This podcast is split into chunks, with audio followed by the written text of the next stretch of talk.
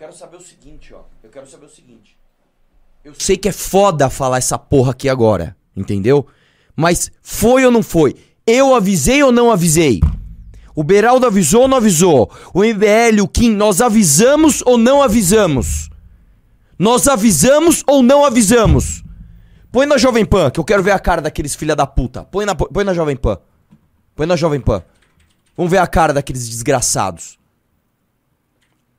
Eu quero ver a cara daqueles merdas, daqueles bostas agora.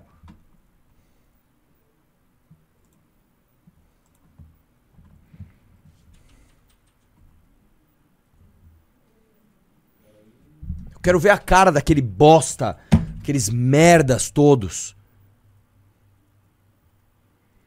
Tá ao vivo mesmo? Olha lá, põe aí, põe aí, põe aí. Olha a cara, olha a cara do bosta. Põe aí. Olha aí, ó, olha a cara do bosta. Olha a cara do bosta. Nós falamos tanto pra esses merdas pararem com isso. Para de idolatrar, para de se vender. Olha a cara desse bosta. Olha a cara do outro. Olha a cara desse merda aqui, ó. Quem foi que avisou essa porra? Quem foi que avisou? Quem foi que falou, que mandou mensagem no WhatsApp antes das brigas, lembra? Antes de vocês irem ao ar, meter o pau na gente, falar, meu, tá fazendo merda. O Bolsonaro tá fazendo merda, tem que avisar, tem que fiscalizar, tem que cobrar. Vocês fizeram o quê? É, não dá, não dá, não dá que perde like, que perde, perde popularidade, perde view. Fica aí com teus views agora, tudo comprado. Quero ver agora como é que vocês vão ficar sem a Secom, seus bostas, seus vagabundos de merda. Nós avisamos pra caralho essa porra aqui. Falou? Desde 2019, desde março de 2019, a gente vem avisando. A gente apanhou, apanhou, apanhou, apanhou. A gente apanhou quieto pra caralho. Falando, não faz isso, não faz. Cadê o Constantino, aquele lixo? Vazou conversa privada minha. É, não, é, é, pra pagar pau pro mito. Cadê agora? Cadê lá a jogadora de vôlei, Ana Paula? Cadê o, o bosta do Augusto Nunes? Vai lá, vai lá agora! Vai lá agora, Augusto Nunes! Vai lá com o Bolsonaro, com o mito! Fala, é, Bolsonaro, é, o PT voltou, né? Como é que o senhor deixou o PT voltar? Vai lá agora, eu quero ver agora ao vivo esse caralho! Eu quero ver agora essa porra agora ao vivo! Você ir lá na casa dele, Vê, lá o Eduardo Bolsonaro, o Ferri do Traders Club, que tentou arrancar de mim 100 mil reais porque eu falei a verdade. Perdeu, otário. Ainda vai ter que pagar 10 pau pra minha advogada. Cadê agora? Cadê os vira-casaca de última hora? Nessa última semana não teve de monte. É, PT não dá, né? PT não dá. Aí, ó, o que vocês fizeram? Seus bostas. Seus bostas.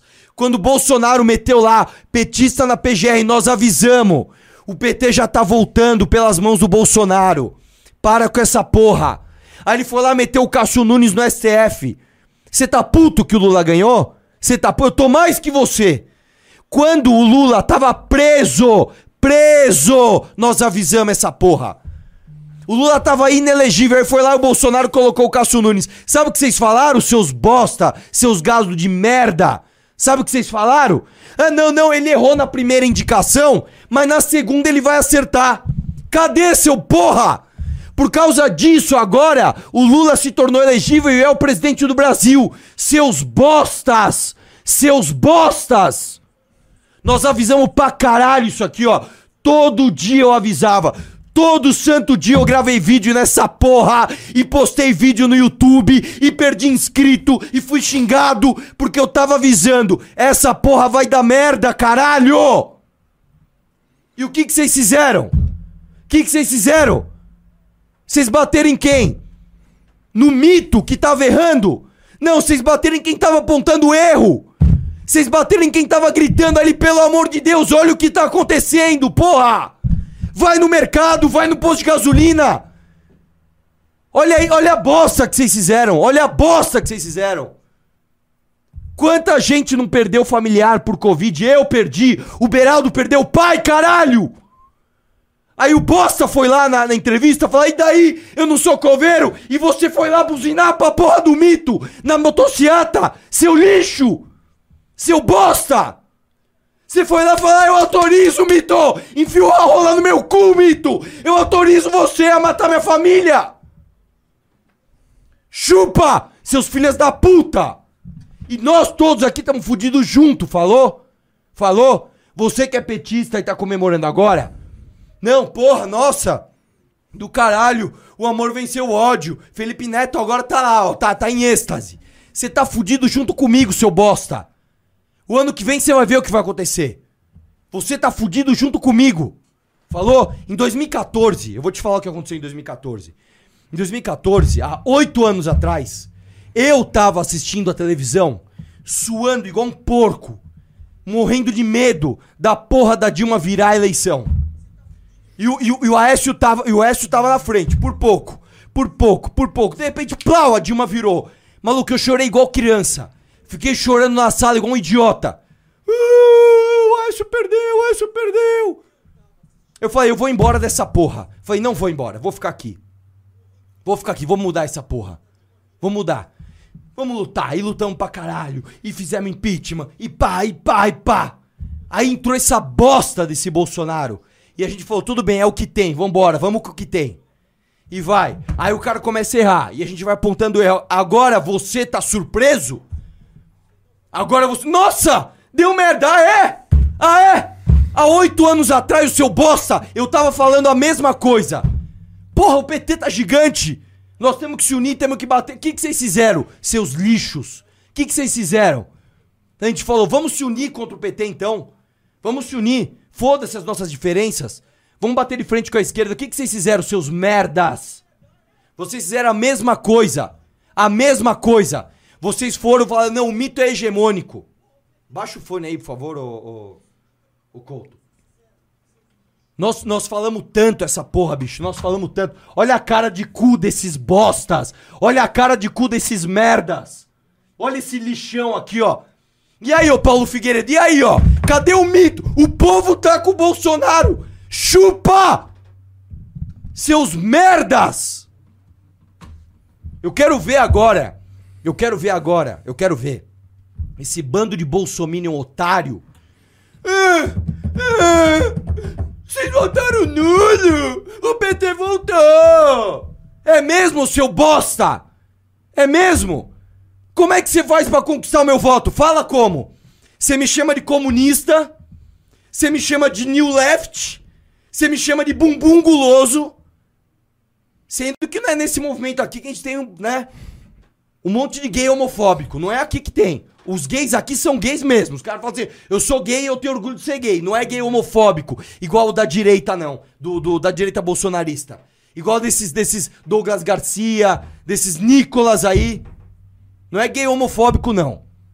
Falou? Aí, aí vocês chegam a gente do que mais? Não, que vocês pegaram 400 milhões de reais no YouTube. Chupa! Chupa! Eu vou sofrer pra caralho esses próximos quatro anos. Eu vou sofrer pra caralho. Porque eu vou ter que lutar com o PT de novo. Só que eu vou ter a satisfação de olhar pra tua cara, o seu bosta, e falar: eu tava certo e você tava errado. Nós falamos isso durante três anos e nove, dez meses.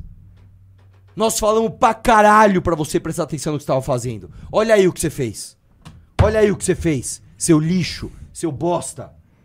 Eu queria ver a cara do Bolsonaro agora, mano. Eu queria ver a cara dele. E vou te falar, hein? E vou te falar. Bolsonaro preso, hein? Bolsonaro preso, viu? Pode escutar o que eu tô te falando.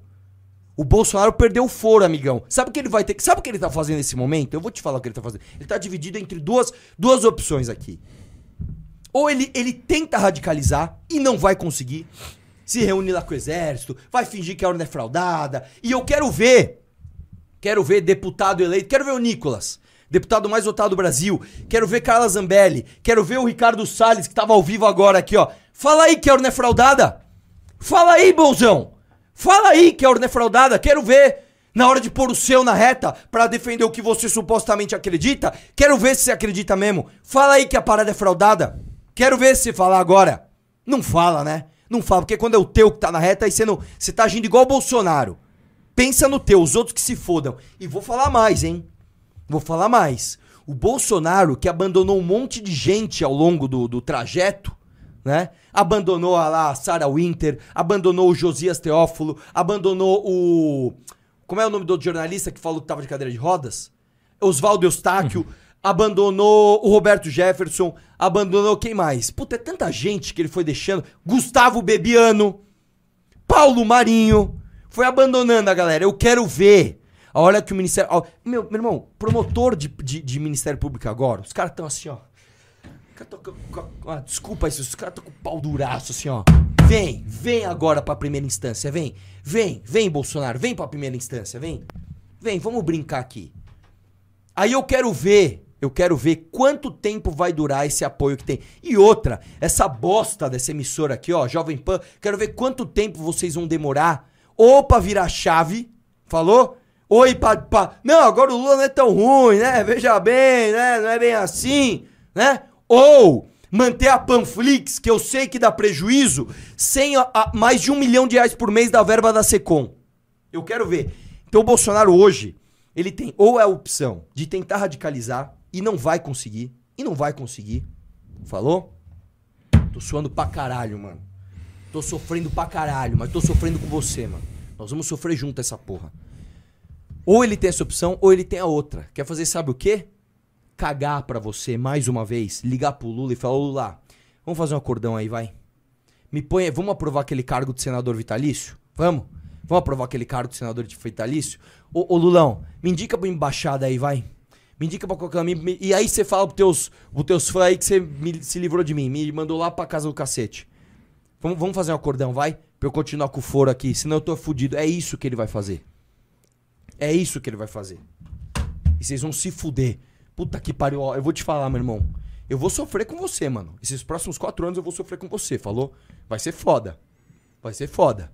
Mas eu pelo menos vou poder olhar pra cara desse. Olha a cara desse bosta. Olha a cara desse merda. Olha a cara dele. Olha que satisfação de olhar na sua cara, o seu bosta! Seu lixo! E aí? E aí, ô escrotão? E aí? Precisou da gente, né? Precisou da gente, né, seu porra? E aí? E agora? O cara nem tem cara pra falar, tem nem inteligência emocional pra falar alguma coisa, esse bosta aí, ó. Olha o outro, meu, puta que pariu. Puta que pariu, bicho, ó. Desculpa o palavrão, viu? Pedir pra você o seguinte, eu até esqueço. Dê like na live agora. Tem 20 mil pessoas ao vivo aqui, ó.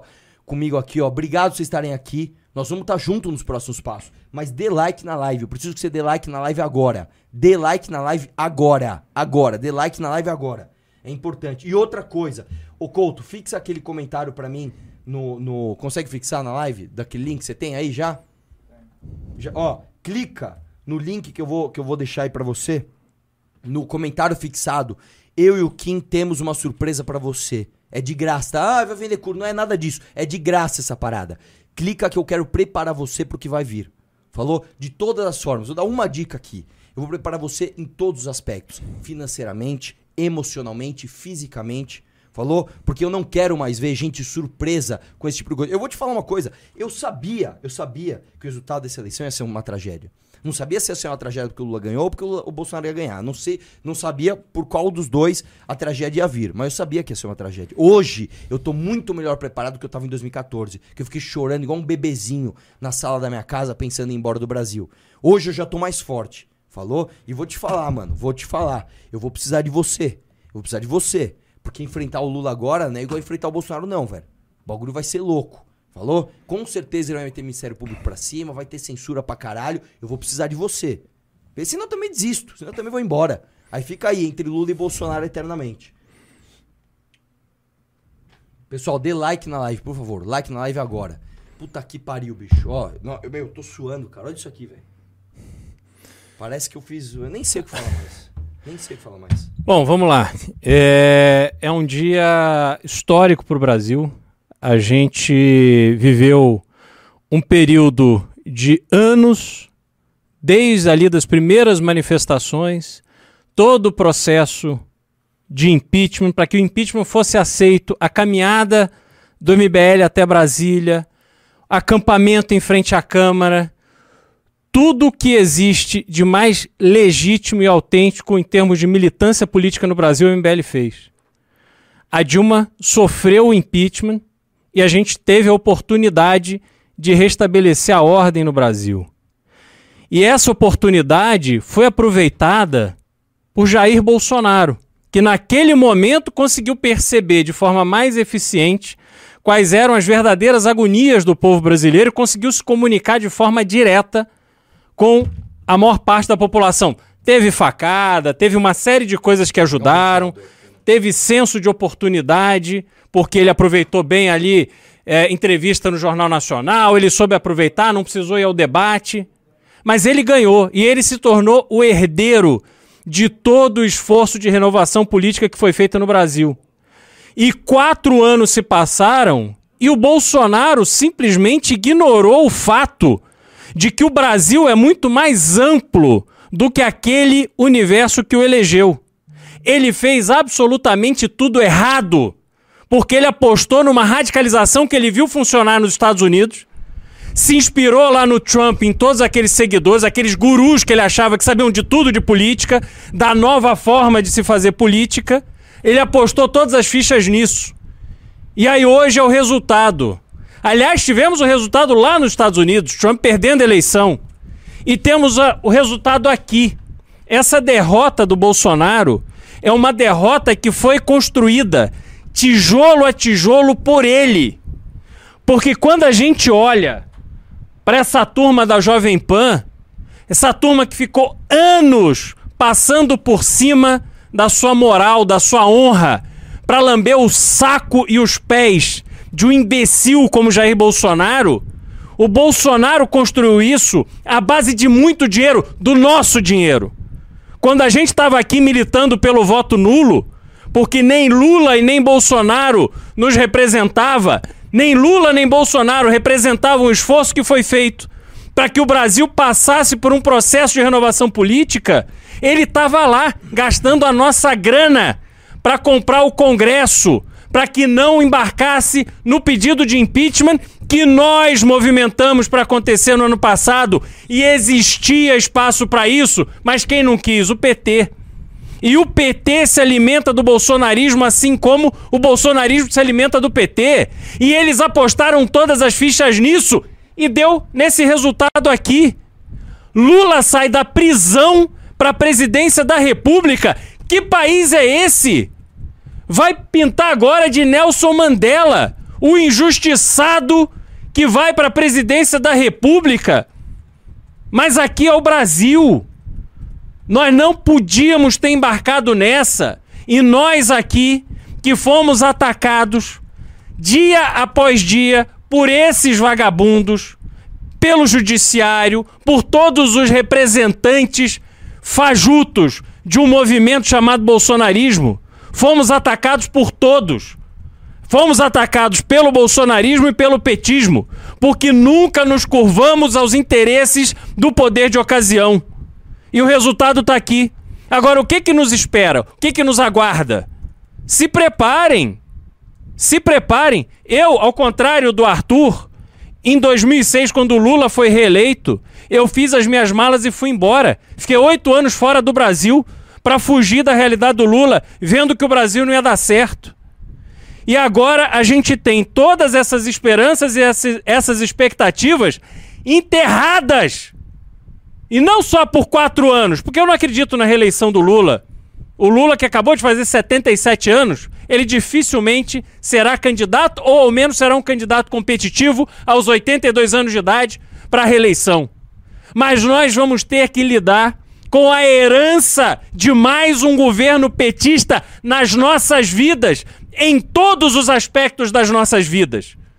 Da inflação, dos juros, do ensino nas escolas públicas e a gente vai ter que proteger cada vez mais as nossas famílias dessas influências, dessa tentativa de desvirtuar o discurso, para que eles queiram conseguir concentrar as atenções do público no banheiro unissex, na ideologia de gênero, enquanto a roubalheira continua acontecendo lá, onde interessa, onde tem dinheiro, onde sempre aconteceu.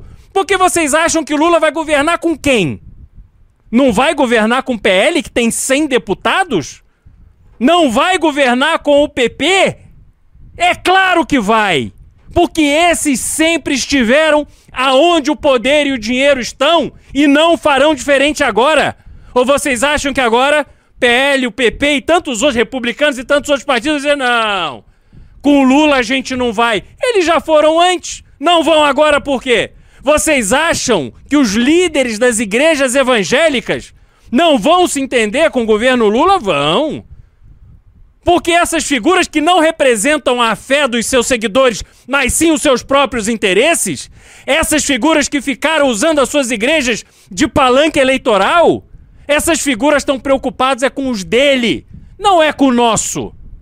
E para defender os nossos interesses, para defender os interesses daquelas pessoas que trabalham todo dia para pagar as suas contas, para contribuir alguma coisa para o Brasil, essa luta vai ser liderada pela gente. Porque vocês acham que sobrou quem? Olha o resultado dessas eleições. Essa débil mental da Carla Zambelli puxando uma arma no meio da rua ontem, dizendo que não cumpre lei ou determinação do Tribunal Superior Eleitoral, do ministro Alexandre de Moraes. Essa é a figura que teve um milhão de votos. Essa é a figura que vai estar tá lá, junto com Ricardo Salles e tantos outros essas figuras vão estar ali votando de acordo com seus próprios interesses. Eles não estão preocupados com vocês, eles sequer têm capacidade intelectual e moral para poder liderar um processo de combate ao petismo. Ou vocês acham que vai ser o Nicolas Ferreira que vai ser a liderança da oposição? Não vai, meus amigos. Acompanhem cada vez mais o trabalho do Kim Kataguiri se interessem pelo que está acontecendo em Brasília. Não à luz do dia, quando está todo mundo assistindo, mas nas votações da madrugada, aonde essa turma consegue fazer as negociatas mais escabrosas para aprovar a sua agenda sem vergonha que vai nos jogar num atraso sem fim. Esse é o risco que a gente vai ter que enfrentar. É inacreditável ter que chamar de novo Luiz Inácio Lula da Silva de presidente do Brasil. E o pior, Lula saindo pelo mundo afora, gozando de mais prestígio do que um imbecil chamado Jair Bolsonaro. Um incompetente que deixou esse idiota do Paulo Guedes no Ministério da Economia fazendo as maiores aberrações e mentindo para a população brasileira que estava tudo bem que a população não precisava se preocupar, porque nós estávamos na dianteira do mundo, que o Brasil estava puxando os Estados Unidos e Europa. Tá aí. Ou vocês acham que presidente perde eleição quando o brasileiro está com o bolso cheio? Não perde, nunca perdeu e não seria dessa vez que perderia. Essa derrota é pelo desastre que foi a conduta da política econômica. Foi o desastre que Jair Bolsonaro promoveu nos meios de comunicação, na proliferação de fake news. É um absurdo o que acontece. Quantas pessoas vendem ali um drama, vendem ali um mundo que não existe. Não é por acaso que a gente chega nisso aqui, não. É um dia extremamente triste para o Brasil. E o que será de nós agora? O que, que nós vamos fazer a partir de agora? O que, que nos espera? Essas são as perguntas que a gente tem que refletir muito a partir de hoje. Não, o Bolsonaro é o seguinte. Eu quero lembrar para você o seguinte: pela primeira vez na história da redemocratização até agora, um presidente da República conseguiu perder a reeleição. O cara meteu orçamento secreto a dar com pau. O cara meteu ali compra de voto com auxílio. É dois pau pra caminhoneiro, é mil reais pra taxista, é 600 pau pra, pra, pra sei lá, qualquer pessoa que apareça lá. E aí, mano? E que nós vamos pagar essa conta. E nós vamos pagar essa conta. Aprovou reforma nenhuma. Gastou toda, todo o seu capital político para salvar a si e a sua família. Traiu todas as promessas de campanha. E aí, mano? E aí, hein? E aí eu pergunto para você, sabe quem é que vai pagar a conta da não reeleição do Bolsonaro? Sabe quem? Você e eu, brother. É isso. Nós vamos pagar essa parada. Nós estamos fodidos. A verdade é essa. Você pode anotar o que eu vou te falar. Pode anotar aí. Pode anotar. A gasolina, você acha que vai ficar esse preço até quando? Você acha que a gasolina vai ficar esse preço até quando? Fala pra mim. Você acha que até quando a inflação, que já está alta, mas está sendo segurada artificialmente por conta dessa, desse subsídio no ICMS artificial, você acha que até quanto, até quando a gente vai conseguir segurar isso? Você pode se preparar, cara. Você pode se preparar que nós estamos ferrados, bicho. Nós estamos... Eu já vou, vou, dar spoiler das próximas batalhas aqui. Sabe o que, que vai rolar? Que a gente vai precisar lutar junto? Sabe o que a gente vai precisar? Revogação da reforma trabalhista. Lulão vai chegar lá e vai querer meter de novo aquela palhaçada de lei trabalhista pra lá e pra cá. E, e aí? E aí? Aí nós vamos ver se Carla Zambelli, se esse tonto aqui, ó, se Nicolas vão ter culhão de fazer o que o Kim faz sozinho em Brasília hoje. Aí nós vamos ver quem é que trabalha sério de verdade. E, e eu quero que essa eleição, cara, sirva de reflexão para você. Idolatria não leva ninguém a lugar nenhum. Você entendeu, irmão? Você entendeu? Você ficar idolatrando o presidente da república não leva ninguém a lugar nenhum. A esquerda tá refém do Lula por causa disso, cara. A esquerda. Você acha. Você pega um Ciro Gomes, o próprio Guilherme Boulos, você acha que eles estão felizes com o resultado da eleição? Então nada, cara. Você acha que é bom para eles ter que baixar a cabeça e obedecer ao Lula? Não é, cara. Só que eles deixaram isso acontecer porque não tiveram coragem de bater de frente quando ele errou, quando o Lula errou. Nós tivemos a coragem de bater de frente quando o Bolsonaro errou. Nós tivemos. E essa luta toda, nós vamos entregar para quem? Eis a questão. E vou lançar uma coisa aqui, ó. Vou lançar uma coisa aqui. E aí, Danilo Gentili? Você vai fazer o que, Danilo Gentili? Você vai ficar fazendo suas piadinhas, você vai ficar fazendo seus shows, vai ficar fazendo suas lives, vai ficar fazendo seu programa, ou você vai vir à luta? O que, que você vai fazer, hein, Gentili? Fala pra mim, você vai fazer mais uma grande piada? Não é isso que eu espero de você, cara. Eu realmente espero que o Danilo realmente fale: chega dessa porra, eu vou para cima. Eu espero que ele realmente tome isso para si como uma missão muitíssimo importante, maior do que a própria vida dele, maior do que os planos pessoais que ele tem. É muito importante que a gente tenha um nome para 26 e vou te falar uma coisa, você que tá aqui agora, presta atenção no que eu vou te falar. Não venha me cobrar apoio a Zé Ruela, que vai aparecer agora, nos 48 do segundo tempo, dizendo que é anti-Lula, anti-Bolsonaro, que sempre lutou pelo certo. O caralho. O caralho. Eu quero saber onde você estava na hora que a gente teve que apanhar. Falou? Porque nós lutamos muito pelo impeachment da Dilma.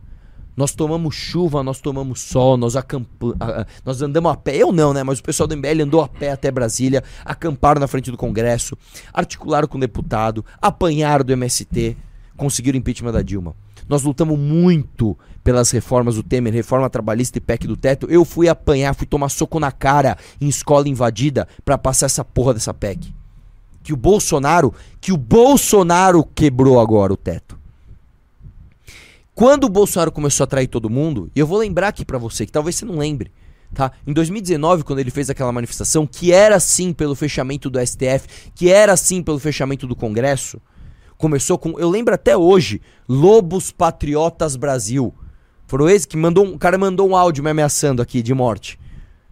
Nós batemos de frente. Tava numa live o Guto, o Alexandre, nem mais quem tava. Tava o Eric Balbino na época. O pessoal destruiu o, o, o, o MBL. Até o Nando Moura na época a gente fez um debate. Fui na casa do Nando Moura tal. Fizemos um debate. Educado, de boa. Depois disso, o que, que teve? Depois disso, teve petista na PGR. E nós avisamos. Eu vou te contar uma história que você nem sabe, uma história de bastidor. Quando o, o Bolsonaro tava para escolher o próximo procurador da República. Essa história que ninguém sabe, é a primeira vez que eu tô contando. Uma procuradora da Lava Jato, bem famosa, e eu vou, eu vou me permitir citar o nome dela, porque nessa história ela, ela tá completamente bem intencionada. Ela bateu no meu gabinete lá, Arthur, Arthur, eu preciso falar com você. Fale. Era Tameia da Nelon. Ela falou, Arthur, é o seguinte, está acontecendo uma coisa que nunca aconteceu antes na história do Brasil. O quê? O presidente tende a escolher um PGR que não é da lista tríplice. Falei, sério? Quem é? É um cara chamado Augusto Aras. Até então não sabia quem era. E me deu uma ficha. Falou, ó, vamos correr atrás de consertar Eu falei, quem tem muito contato com o Bolsonaro aqui na Assembleia? Gil Diniz. Fomos até o Gil Diniz, no gabinete dele. Ele não tava. Na época ninguém era tão brigado assim. Encontrei o Gil no corredor das comissões. Ô Gil, vem cá. Ó, tô com uma informação de que o Bolsonaro vai indicar um tal de Augusto Aras pra procuradoria. Olha o histórico dele aqui. Aí o Gil pegou aquele papel, olhou e falou: Não, isso é um absurdo. O Bolsonaro não vai fazer isso. Deixa eu ligar para ele agora. Ligou, ele não atendeu, ligou pro Eduardo. Eduardo, tô acontecendo um negócio assim, assim, assim. Eduardo, depois a gente conversa, depois a gente conversa. Ô, Arthur, a gente conversa depois. Falei, Ih, essa história tá esquisita pra caralho. Ô, Gil, mas e aí, meu? Você acha que ele não vai fazer isso? Não, não, não. Coisa presidente. Coisa presidente. Não vai fazer isso. O que, que ele fez? Foi lá e colocou o Augusto Nunes, o, o Augusto Aras. O que, que a gente fez? Meu irmão, meu irmão, tá errado. Não pode. E batemos, e avisamos, e apanhamos. Nessa mesma época, o Nando Moura virou. Eu lembro que o Nando Moura ele tinha feito um clipe da Anitta, vamos, vai nos salvar, um negócio assim da Amazônia, que ele foi fazer um implante de cabelo, ele voltou já batendo nisso. Nessa época virou também mais forte o Marcelo Brigadeiro. Eu lembro que o Marcelo Brigadeiro bateu pra caramba nisso. Depois, se não me engano, foi aquele Sandro. Se não me engano, foi nessa época. É Sandro Rocha, acho que é o nome dele. Aquele ator do filme do Tropa de Elite. E aí uma galera já acordou. Eu vi uma galera influente no Twitter. Eleito. Pronto. É, Lula já é, já era. Eu vi uma. Eu, eu, eu lembro que uma galera no Twitter acusa, falando, meu, isso aí, isso aí tá errado. E o que que aconteceu? O Carluxo foi lá e pá, pá, pá, com as milícias virtuais dele, com o tal do gabinete do ódio que existe de verdade. E tentaram assassinar a nossa reputação. E tentaram atacar a gente. E tentaram fazer. Qual foi o próximo que a gente avisou? A gente falou, cara, isso tá errado. Isso tá errado. Ele indicou o Cássio Nunes pro STF. E a gente avisou. Isso aí tá errado. Isso aí o Bolsonaro tá fazendo pra livrar ele e a própria família dos escândalos de corrupção. Né, não fala disso não, PT volta, não sei o que lá. O que, que teve depois? Lava Toga. Vocês lembram da Lava Toga? Eu fui para eu fui para Brasília. Eu fui para Brasília pegar a assinatura de senador pra aquela porra. E pegamos. Eu lembro que eu consegui a assinatura do Álvaro Dias, do Regufe, consegui de mais um do Podemos que eu não lembro agora quem era. Quem que era, mas não lembro agora. Nós conseguimos, faltava uma assinatura, irmão, uma, uma assinatura. O Flávio, eu encontrei o Flávio Bolsonaro esse dia. Você acredita que encontrei o Flávio Bolsonaro no corredor do Senado? E aí Flávio, tudo bem, tô aqui com essa assinatura. Não, tô correndo, depois a gente fala. Tá bom, beleza. Ele foi lá e desarticulou e nós avisamos. Aí foi lá o Alan dos Panos, né? O, o Alan dos Panos, não, desculpa, o Alan dos Santos, do Terça Livre. Eu vi, já é eleito, já é, já é, já. Quem é que não sabe disso, né? Foi lá o Alan do Terça Livre. Não, não é bem assim. A quem interessa uma CPI agora e não sei o quê. Depois foi o quê? André Mendonça no STF. Depois foi o quê? Sanção de, de limitação de delação premiada e juiz de garantias, emenda do Freixo. Depois foi o quê? Aumento do fundão eleitoral. Depois foi o quê? Puta, cara, é um monte de coisa. Intervenção na Polícia Federal e nós avisando aqui. A gente avisando, a gente avisando. a gente- E no meio da- do caminho aconteceu o quê? Aconteceu o quê? A Jovem Pan começou a aumentar a sua verba, fez um canal de TV, ele aumentou a verba da EBC, a TV Lula, que até então, que até então era para ser privatizada. E aí eu vou perguntar agora. Lembra a TV Lula, o seu bosta do seu, seu, seu minion de merda? Você lembra a TV Lula que você que o Bolsonaro prometeu que ia extinguir, que ia vender? Lembra disso? Ele não só não extinguiu, como ele aumentou a verba. Sabe pra quem vai ficar a TV que ele não privatizou? Pro Lula! Pro Lula! Tá aí, ó. Tá aí, ó. A gente avisou. A gente cobrou. O cara não privatizou. O cara aumentou o orçamento e foi pra quem? Foi pra quem a TV agora? Pro Lula. Tá aí, ó. Foi pro Lula.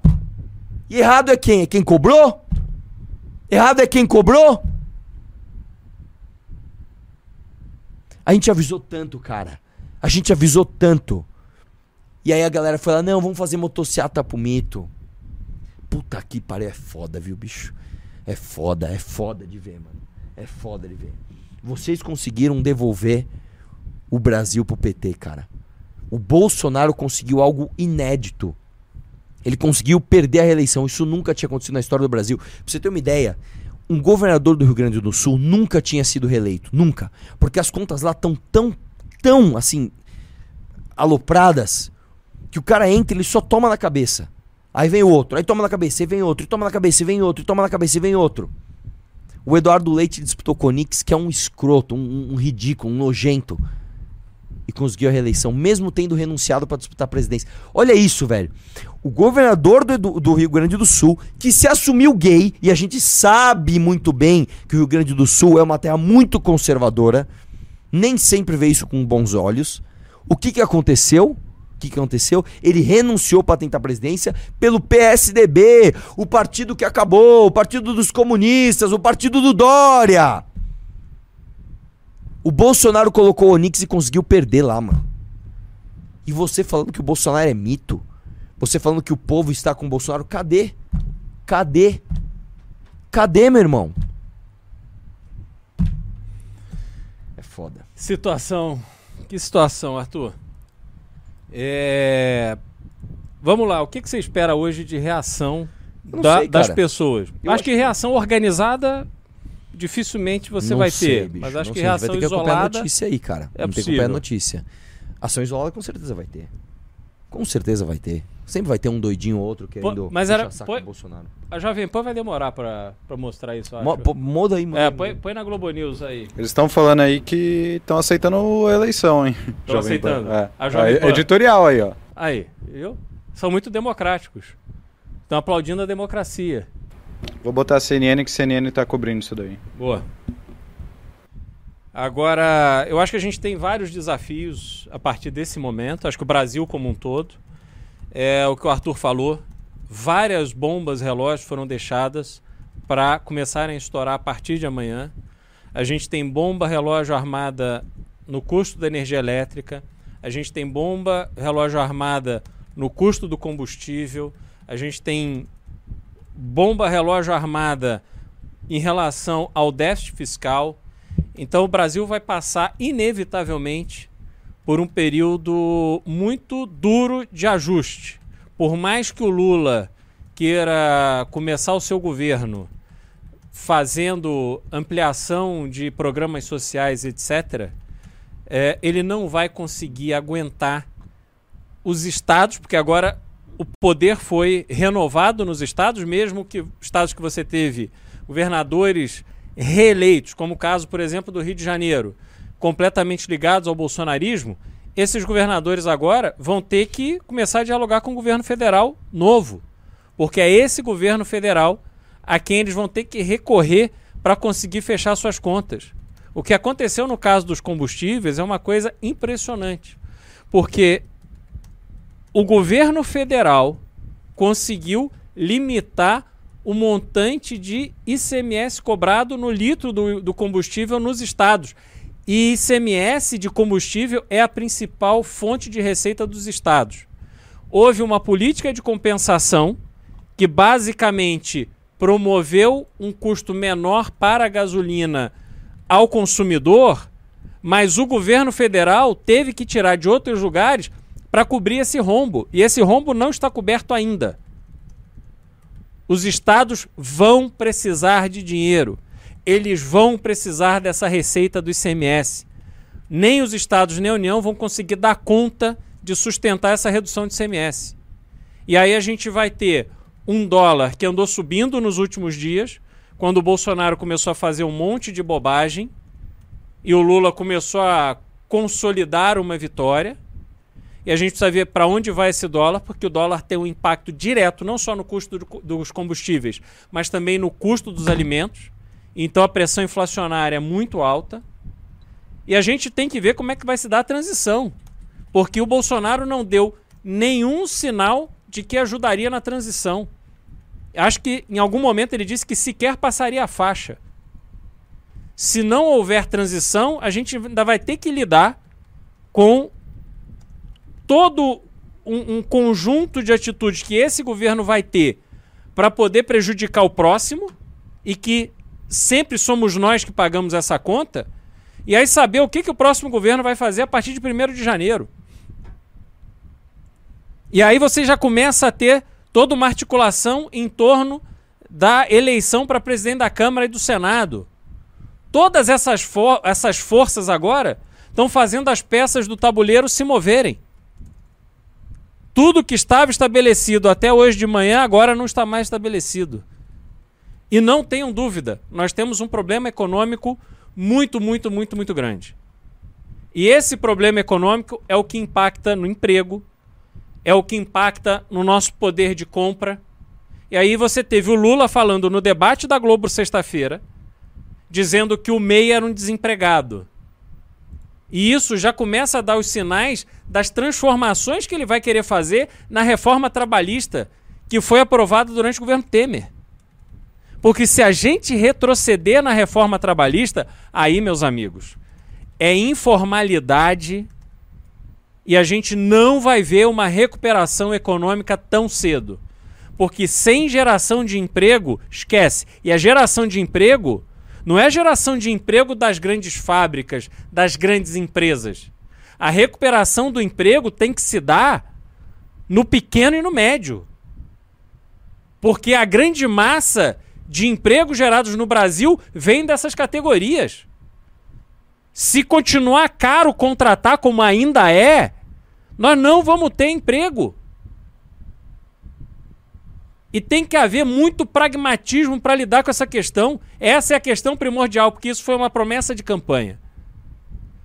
Então, é o que o Arthur falou. Você olhar para essas figuras que foram eleitas pelo bolsonarismo com um caminhão de votos, essas figuras não têm a menor condição, a menor competência, não só de atuar para reunir o apoio necessário para barrar, mas eles não têm disposição ao trabalho, à articulação, a ficar em Brasília dia e noite, sete dias por semana, para poder fazer o trabalho que precisa ser feito, para conseguirem se tornar protagonistas da articulação política. Por que, que você acha que a política brasileira está na mão dessas raposas velhas de sempre? Renan Calheiros, Fernando Collor e tantos outros, Romero Jucá e tantas figuras que estão lá há muito tempo vivendo segunda a segunda aquela vida de Brasília. Eles não são os bonzões que vão lá na terça e voltam na quinta. Não. Eles estão lá trabalhando. Enquanto essa turma aí, muito estrelada, muito mamada pelo bolsonarismo, essa turma não. Essa turma quer ir para casa. Quer ficar aqui em São Paulo, quer ir lá para Belo Horizonte, quer ir para festa, quer ir para viagem, quer ir curtir quer é ser autoridade. Porque quando é eleito, ainda mais da forma como essas figuras tiveram as suas eleições, elas viraram autoridades. Elas estão acima do povo comum. Elas não vão se dar o trabalho de gastar seu tempo, de suar a camisa, articulando, trabalhando, se dedicando, obstruindo, madrugada dentro, como faz o Kim Kataguiri. Esquece isso. Isso não vai acontecer. E aí a gente vai ver quem serão as lideranças que vão surgir no Congresso Nacional para barrar esses absurdos que estão aí na pauta para serem votados, para serem tramitados. Tudo aquilo que o próprio governo vai fazer de forma independente e que precisa ser questionado, que precisa ser levado ao Supremo. Aliás, essa é outra questão. Supremo Tribunal Federal. Lula já tem lá uma maioria, ele já chega lá com uma maioria indicada por ele e pela Dilma. E agora vai ter mais duas indicações para fazer. Aí eu te pergunto, vocês acham que o judiciário vai bater de frente com ele? Não. Porque está no judiciário o grupo de candidatos que querem ocupar essas vagas. Quantos juízes desembargadores puxaram o saco do Bolsonaro e da sua família dando decisões para impedir investigações, para desconsiderar provas, para suspender investigação, para suspender processo, para poder mostrar lealdade, compromisso com o presidente da República, buscando influência nessas nomeações ou as nomeações para si próprios. Mas foram inúmeras essas pessoas. Só que agora o jogo mudou. Agora os favores serão feitos para o Lula. Todo jogo muda. E aí eu quero saber o seguinte: vai ter acordão ou as investigações em relação aos maus feitos de Jair Bolsonaro e sua família serão levadas adiante com seriedade? Alguém vai pagar a conta da rachadinha? Alguém vai levar a sério a interferência na Polícia Federal? Alguém vai investigar o uso da máquina pública nessa campanha presidencial? Porque isso é claro e evidente. Se não investigarem, vai ficar claro o grande acordão que existe e não vai dar nada para ninguém, nem pelos maus feitos do Bolsonaro e nem pelos maus feitos que serão do Lula nesse governo. Porque o Lula chega lá com qual espírito? O espírito democrata desse final de campanha, onde o Bolsonaro fez tudo errado e ele só precisou ficar quieto? Ou vai chegar lá o homem machucado pela prisão, machucado pelo rigor da lei que o pegou em flagrante liderando uma quadrilha que saqueou o Brasil? Quais são as pessoas do PT que voltarão a frequentar Brasília? Aquelas pessoas que saíram de lá escorraçadas e que agora voltam com toda a moral. Esses são os desafios que a gente vai ter que enfrentar. São aquelas figuras do PT que o MBL foi protagonista no esforço de mandá-los embora. Essas figuras é que estão voltando. Essas figuras que vão lá nos humilhar. Humilhar o cidadão de bem, que acorda cedo, trabalha e paga seus impostos e busca uma oportunidade de melhorar de vida. Esse governo vai ser contra nós. Então é importante que essas pessoas que ficaram aí lambendo o saco do mito, que elas entendam que não adianta lamber saco de incompetente, de vagabundo, de quadrilheiro, de marginal. Quem enriquece roubando dinheiro de gabinete não é qualificado para liderar uma nação, não merece o seu apoio. É uma pessoa para ter você indo às ruas, gritar o nome, defender uma bandeira, tem que ter honra, tem que ter sensatez, tem que ter dignidade. E Bolsonaro não tinha absolutamente nada disso. A população brasileira, metade da população brasileira, forçou uma barra, defendendo um desqualificado. E agora a gente vai pagar esse preço. Esse é o desafio que a gente tem que enfrentar e vamos enfrentar, porque aqui não tem covarde. Ninguém aqui vai se acovardar em razão de Lula mais uma vez na presidência e essa quadrilha se instalando de novo no Palácio é. do Planalto e na esplanada dos Deixa ministérios. Eu falar uma parada que é o seguinte: sábado que vem, você que tá na live, é, não sei de que lugar do Brasil você é, cara, pega um avião, pega um ônibus, dá um jeito. A gente tem gente em todo lugar do Brasil que vai vir para cá, estão organizando ônibus, já tudo. Entrem, é, venham para o Congresso, tá? Nosso Congresso Nacional desse ano, nós vamos fazer um plano de como enfrentar o próximo governo, que no caso agora já está mostrado é o Lula. Nós temos que nos unir agora. Nós temos que. Não pode desistir, mano. Não pode desistir. Entrem, é, clica no link aí, é, mbl.org.br barra congresso, mbl.org.br barra congresso, tá? Aqui, ó. Entrem no congresso. Eu vou te falar uma coisa, esse vai ser o maior congresso do MBL da história. Nós nunca tivemos tanta inscrição.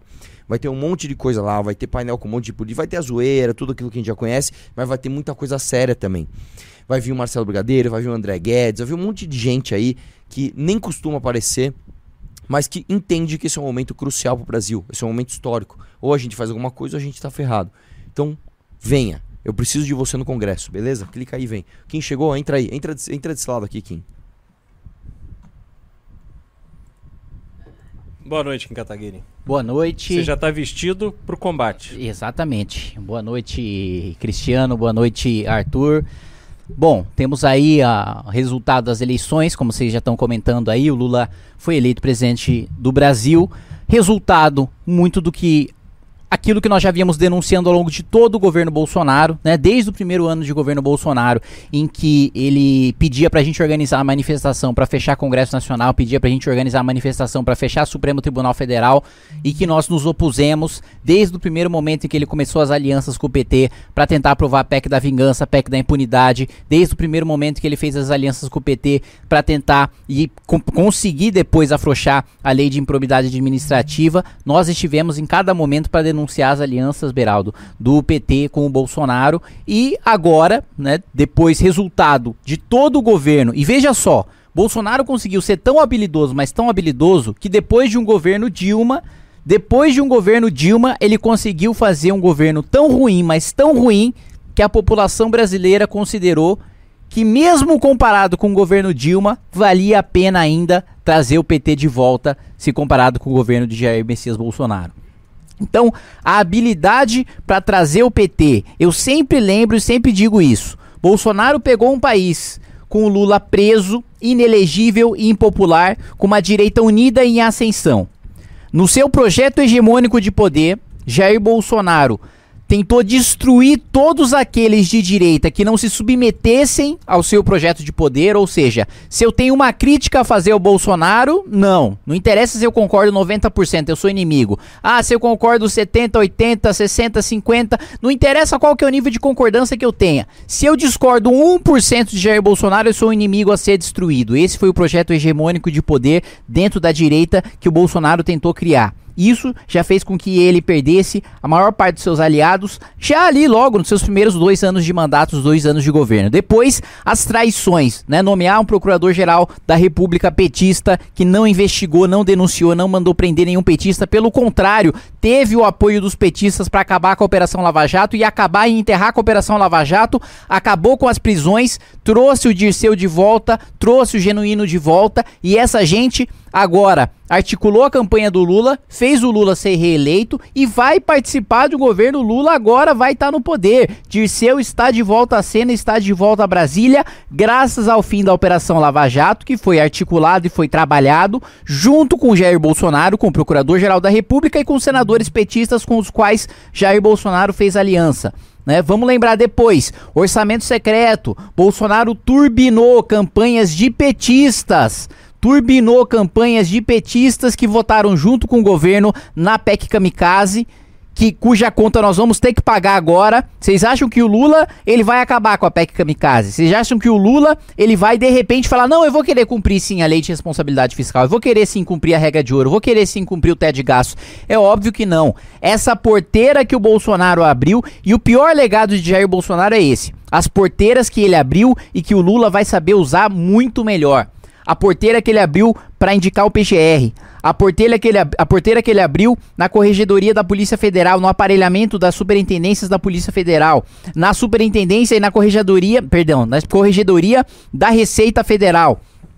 É, depois, com a PEC da vingança contra o Ministério Público, Lula vai tentar a mesma agenda que o Bolsonaro, a agenda que o Bolsonaro emplacou e a agenda que o Bolsonaro não emplacou de sufocamento ao combate à corrupção ter acabado com a Operação Lava Jato fez com que não só o Bolsonaro se livrasse, pelo menos no primeiro momento, da cadeia e seus filhos da cadeia. Agora, não tenho a menor dúvida de que ele só adiou a própria prisão e a prisão dos filhos, porque agora, sem foro privilegiado, sem imunidade presidencial, ele vai ser preso. Se bobear, o Bolsonaro vai ser preso até antes mesmo dos seus filhos, porque ele nem foro privilegiado vai ter mas também garantiu que os petistas tivessem a liberdade de articularem agora uma candidatura à presidência da República e de voltarem ao poder. Então, os bolsonaristas que agora estão aí em polvorosa, querendo jogar a responsabilidade da gente, querendo jogar a responsabilidade em quem sempre denunciou todas as alianças do Bolsonaro com o PT, em quem sempre alertou para a volta do PT. 2018, início de 2018, deu uma entrevista pro Rica Perrone falando que o meu maior medo do Bolsonaro entrar no poder era a volta do PT. E foi exatamente o que aconteceu. Foi exatamente o que aconteceu. O governo Bolsonaro foi um desastre e ele pavimentou a volta do PT. E durante todo esse tempo a gente apanhou de petista e de bolsonarista, mas mais de bolsonarista até, que ficavam, ah, tá vendo? Né, vocês é, ficaram de fora, agora vocês vão derreter. Vocês não estão mais com mito, agora vocês vão desaparecer, agora vocês vão sumir. E agora o que vai acontecer? O Bolsonaro vai ser preso nós seguimos como uma das únicas fontes e forças de resistência ao petismo e vamos continuar sendo, assim como eu fui durante esses quatro anos, barrei centenas de projetos petistas e bolsonaristas que poderiam ter avançado na Câmara dos Deputados, vou continuar esse trabalho de oposição em Brasília durante os próximos quatro anos contra o Partido dos Trabalhadores. O trabalho de fiscalização que eu fiz contra o Bolsonaro agora vai pesar a mesma mão contra o PT e todo o trabalho de fiscalização e controle, todo o trabalho de oposição que eu fiz sistematicamente às alianças do PT com Bolsonaro, agora faço contra o PT na Câmara dos Deputados, assim como fiz contra o Bolsonaro, porque aqui vocês vão encontrar uma coisa que vocês não encontraram durante esses quatro anos de governo Bolsonaro, que é coerência. Nós nos mantivemos firmes nos nossos valores durante todo esse período e é com essa moral que a gente vai fazer oposição. Com que moral uma Carla Zambelli da vida vai fazer oposição dentro do Congresso Nacional? Vão tirar sarro da cara dela. Ela vai ter que se defender agora de um processo de cassação. Ela vai ter que agora se preocupar em não ficar presa por ter sacado a arma contra um sujeito que estava desarmado no meio da rua. Sem ter sido agredida coisa nenhuma, mentirosa ainda. Com que moral ela vai fazer oposição dentro do Congresso Nacional? Com que moral os bolsonaristas vão fazer oposição dentro do Congresso Nacional se foi graças a eles? Foi graças a eles que o PT retornou para o poder com tanta força. O PT estava destruído. Foi com o voto do ministro bolsonarista Cássio Nunes que o Lula pôde disputar a eleição. Foi o bolsonarismo que trouxe o Lula de volta para a cena política, que trouxe o Lula de volta para as eleições, e é por isso que nós denunciamos com tanta força e veemência e continuamos denunciando a corrupção e autoritarismo do bolsonarismo, e agora com mais veemência ainda, assim, vocês já sabem que coragem para enfrentar o PT, como o Beraldo estava falando aqui, não falta pra gente. A gente organizou as maiores manifestações do país junto com vocês, com cada um de vocês, para derrubar o governo Dilma. Se necessário, vamos fazer a mesma coisa com o governo Lula. Surgiu crime de responsabilidade? Vamos denunciar. Surgiu motivo para impeachment? Vamos denunciar e vamos fazer manifestação, como a gente fez também com o Bolsonaro. Surgiu motivo para impeachment? Protocolamos denúncia do impeachment. Ah, é de direita igual vocês não interessa, de direita, de esquerda, bandido, crime de responsabilidade precisa ser denunciado e presidente precisa ser derrubado. O mesmo trabalho, vocês podem ter certeza absoluta de oposição sistemática, firme, coerente e com inteligência nós vamos continuar fazendo contra o governo petista, contra o governo que até, até eu ainda até não consigo falar presidente Lula, ainda, ainda vem o ex-presidente Lula, ainda vem presidiário Lula, ainda vem. vou ter que readequar o cérebro para falar Lula, de, o presidente Lula de novo, porque é, é, assim, é inacreditável o quanto Jair Bolsonaro conseguiu pegar um país de uma direita que deveria ter ficado no poder pelo menos uns 16 anos pelo menos 16 anos de direita poderia ter ficado no poder se, se o Bolsonaro fizesse governo medíocre. Não precisava ter feito governo bom, era ter feito governo medíocre. Era ter feito só o, feijão com arroz. Era só ele ter delegado. Ele mesmo nem precisava trabalhar. Ele já não trabalhou, mas ele, o que ele trabalhou foi de pauta para blindar a si próprio, foi de aliança com o PT. Se ele não tivesse trabalhado em nada, em nada, ele poderia estar tá reeleito agora tranquilamente. Se ele não tivesse perseguido gente de direita, ele poderia estar tá reeleito tranquilamente agora, sem problema nenhum. E a direita poderia pensar em novos quadros e novos nomes e poderia se continuar no poder e governando o país. Mas não. O que ele fez foi destruir, foi perseguir mais os próprios a própria dissidência de direita no próprio campo político dele do que se preocupar em enfrentar a esquerda. E o resultado a gente está vendo aí agora. Não, uh, só uma coisa, já tem aqui, eu estou em grupo de WhatsApp vários, já tava áudio. Não, áudio de um tenente das Forças Armadas. é já começou. Não, porque é o seguinte, meus amigos, nós temos aqui as provas, tô aqui com o presidente Bolsonaro, tô aqui com as Forças Armadas, temos as provas, calma, que as coisas não vão ficar assim, a cadeia vai começar a cantar. Não, sério, vocês ainda estão nessa negação? Sério, vocês ainda estão nessa negação de que, ah, não, o Bolsonaro na verdade ganhou as eleições e que, tipo, olha a Paulista como é que tá, irmão. A Paulista tá lotada, brother. Você ainda acha que o, o povo está com o Bolsonaro, que o Bolsonaro é algum tipo de mito, cara? Bolsonaro perdeu a eleição. Ponto final, o Bolsonaro perdeu a eleição. Acabou. O Bolsonaro devolveu o Brasil pro PT. Essa é a verdade, cara. Você vai fazer o quê? Você acha que as Forças Armadas vão fazer o quê? Vão dar tiro? Em quem? Não, o grupo mais estridente não necessariamente é o maior grupo. Esse é o. Isso, isso que está provado. Essas pessoas que estão na Paulista, elas provavelmente não foram às ruas vestidas de vermelho, gritar lá Lula, Lula, livre, etc. Mas foram ali votar. Essas pessoas se sentiram é, desrespeitadas, não representadas pelo Bolsonaro, que não entregou um governo minimamente decente nem do ponto de vista da lisura e nem do ponto de vista do bem-estar da população. Essa é a realidade. E não adianta falar, ah, mas teve pandemia. Teve pandemia. Aí está o momento em que um grande líder brilha diante da dificuldade, ele saber como liderar a nação e não simplesmente dizer governadores se virem e depois, ah, mas está vendo? O Supremo é que falou que os governadores e os prefeitos é que iam definir. Faltou liderança. Faltou iniciativa. Faltou tudo ao governo Bolsonaro. Essa é a realidade. O resultado que temos hoje não é por acaso. É fruto de um processo que se consolida hoje. Agora, Kim, eu imagino que essa situação tenha sido já explorada no Congresso Nacional e deva haver uma expectativa dos partidos em relação à composição de um governo Lula. Como é que você vê a adesão dos partidos? Como é que você vê uma migração? Porque PL e PP necessariamente terão que encontrar ali o seu ponto de convivência com o governo Lula, né? Não, não vai ser possível governar sem eles, né? É, não, isso, isso, essa é uma das piores partes, né? É, quem votou né, nos, dos deputados bolsonaristas esperando uma grande oposição ao petismo, pode esquecer, porque esses deputados se elegeram pelo PL, do Valdemar da Costa Neto, que foi preso junto com. Agora eles vão lembrar, eles vão se lembrar, assim como se lembraram agora que o Roberto Jefferson é um mensaleiro, assim como se lembraram agora que o Roberto Jefferson tava lá com o Lula, vão se lembrar que Valdemar tava com o Lula e vão.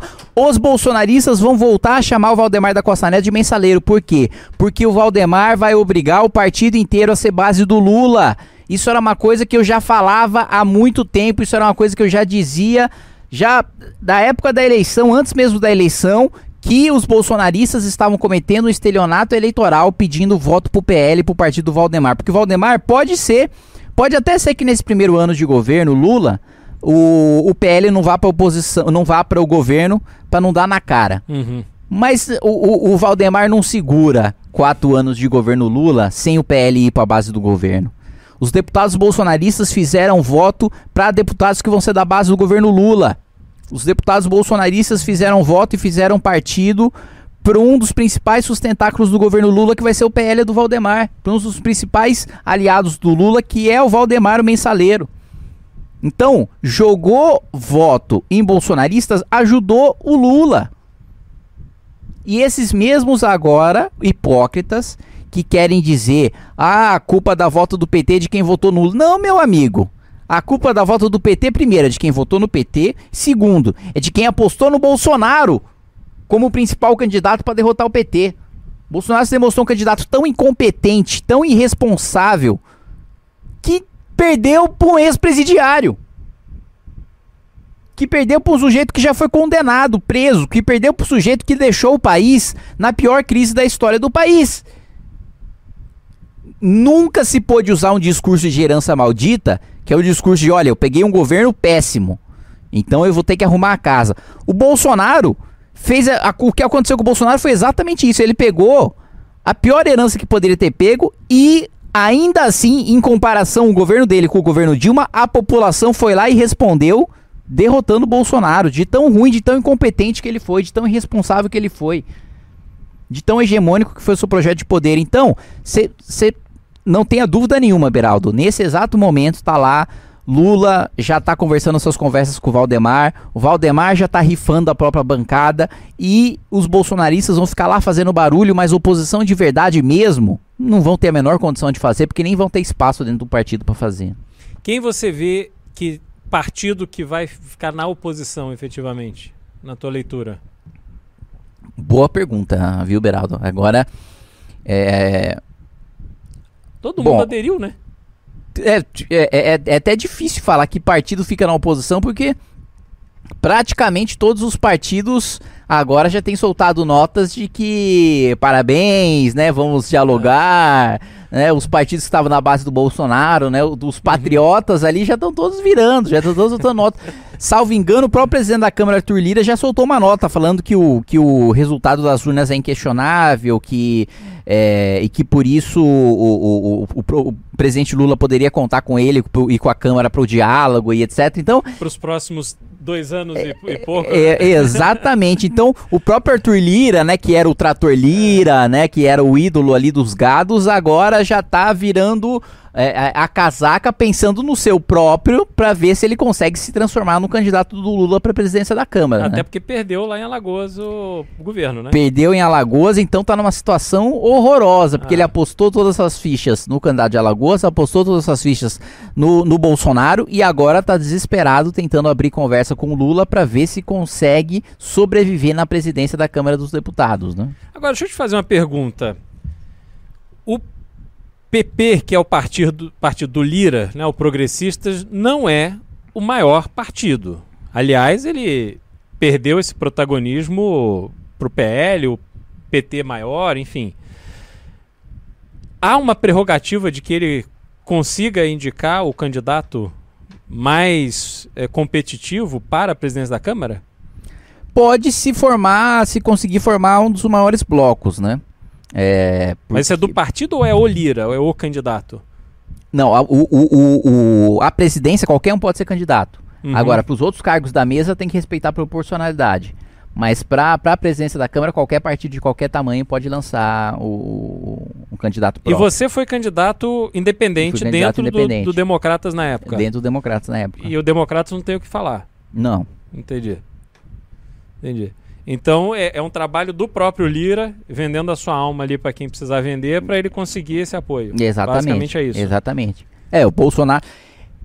Eu disse no meu discurso a, a, a me candidatou na presidência da Câmara em 2020, né? E que quem vendia alma demônio aprendia que o Uhum. capeta cobra com juros e correção monetária. Aí o Bolsonaro vendeu a alma para Arthur Lira, perdeu a eleição nessa venda de alma. Um dos preços a pagar é perder a eleição, o outro preço a pagar vai ser ser mandado para cadeia Uhum. por ter acobertado todos os esquemas do, do Ciro Nogueira, do pessoal do Centrão que ele manteve no governo e que agora ele vai responder por isso.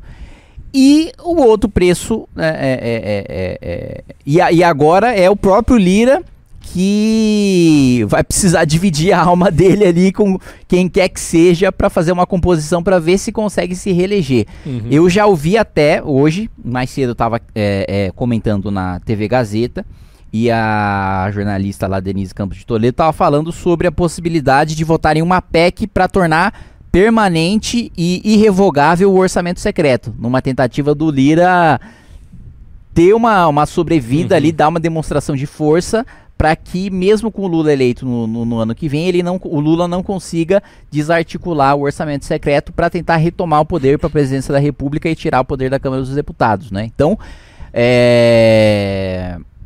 Mas isso é, é bizarro, né? É, não, é tudo bizarro, né? Agora é a hora, agora é a hora assim que deputado bolsonarista que não foi eleito vai tentar se vingar, que o Lira vai, que o Lira vai tentar se vingar, que deputado que foi eleito vai contar com a falta de memória do eleitor para voltar pacote para votar pacote de maldade. Então, agora esse momento pós-eleição é até o final do ano, que é o resto de mandato que quem perdeu tem, é o momento de aprovar aumento de salário para deputado, aumento de salário para ministro supremo, PEC de para tornar permanente é, é, orçamento secreto. Então, é esse tipo de bizarrice que a gente vai ter que lidar é, é, é, e que a gente vai ter que enfrentar e obstruir e contar com o apoio de cada um de vocês para conseguir derrotar nesse final do ano. Né? Não bobeiem falando passou a eleição, passou o período eleitoral, a gente não tem mais com o que se preocupar, a gente tem muito com o que se preocupar, porque ainda tem Câmara dos Deputados, ainda tem votação de orçamento, ainda tem votação de veto. O Bolsonaro ainda está na presidência da República, ele ainda tá, tem a caneta na mão, Lira ainda está na presidência da Câmara, ele ainda tem a caneta na mão. Não é acabou a eleição, agora é Copa e Férias. Não, não é Copa e Férias, não. Agora tem briga, tem luta pro ano, no ano que vem a gente seguir numa luta ainda maior de combate ao petismo, de combate ao próximo presidente da República e de combate também na próxima eleição da mesa diretora, do presidente da Câmara, do primeiro, do primeiro vice-presidente, do segundo vice-presidente, dos secretários da mesa, das presidências de comissões. Sim, temos uma, um, um final de guerra para lutar nesse ano ainda e uma nova guerra completamente diferente no ano que vem. Deixa eu te perguntar uma coisa. Na sua leitura, Bolsonaro sai do poder, você vê espaço para que as ações contra ele não andem? Ou você acha que agora o judiciário viu a migração de poder para o Lula, vai estar interessada, o poder judiciário vai estar interessado nas indicações que teremos para o STJ, para o STF, e aí a tendência é que efetivamente essas ações contra o Bolsonaro andem para valer? Não, acho que a tendência é que ande, né? Uma das únicas coisas que segurava o Bolsonaro solto é o foro e a imunidade presidencial. Ele não tem mais nenhum dos dois, ele não precisa mais, ele não vai ter mais foro, vai ser julgado na primeira instância. Então qualquer juiz mete uma preventiva nele e ele é preso a qualquer momento. Ele pode, no momento que ele entregar a faixa, você sair já com a mão gemada já. Uhum. É, E um outro ponto é que. é, Até esqueci qual que era outro ponto que eu ia citar.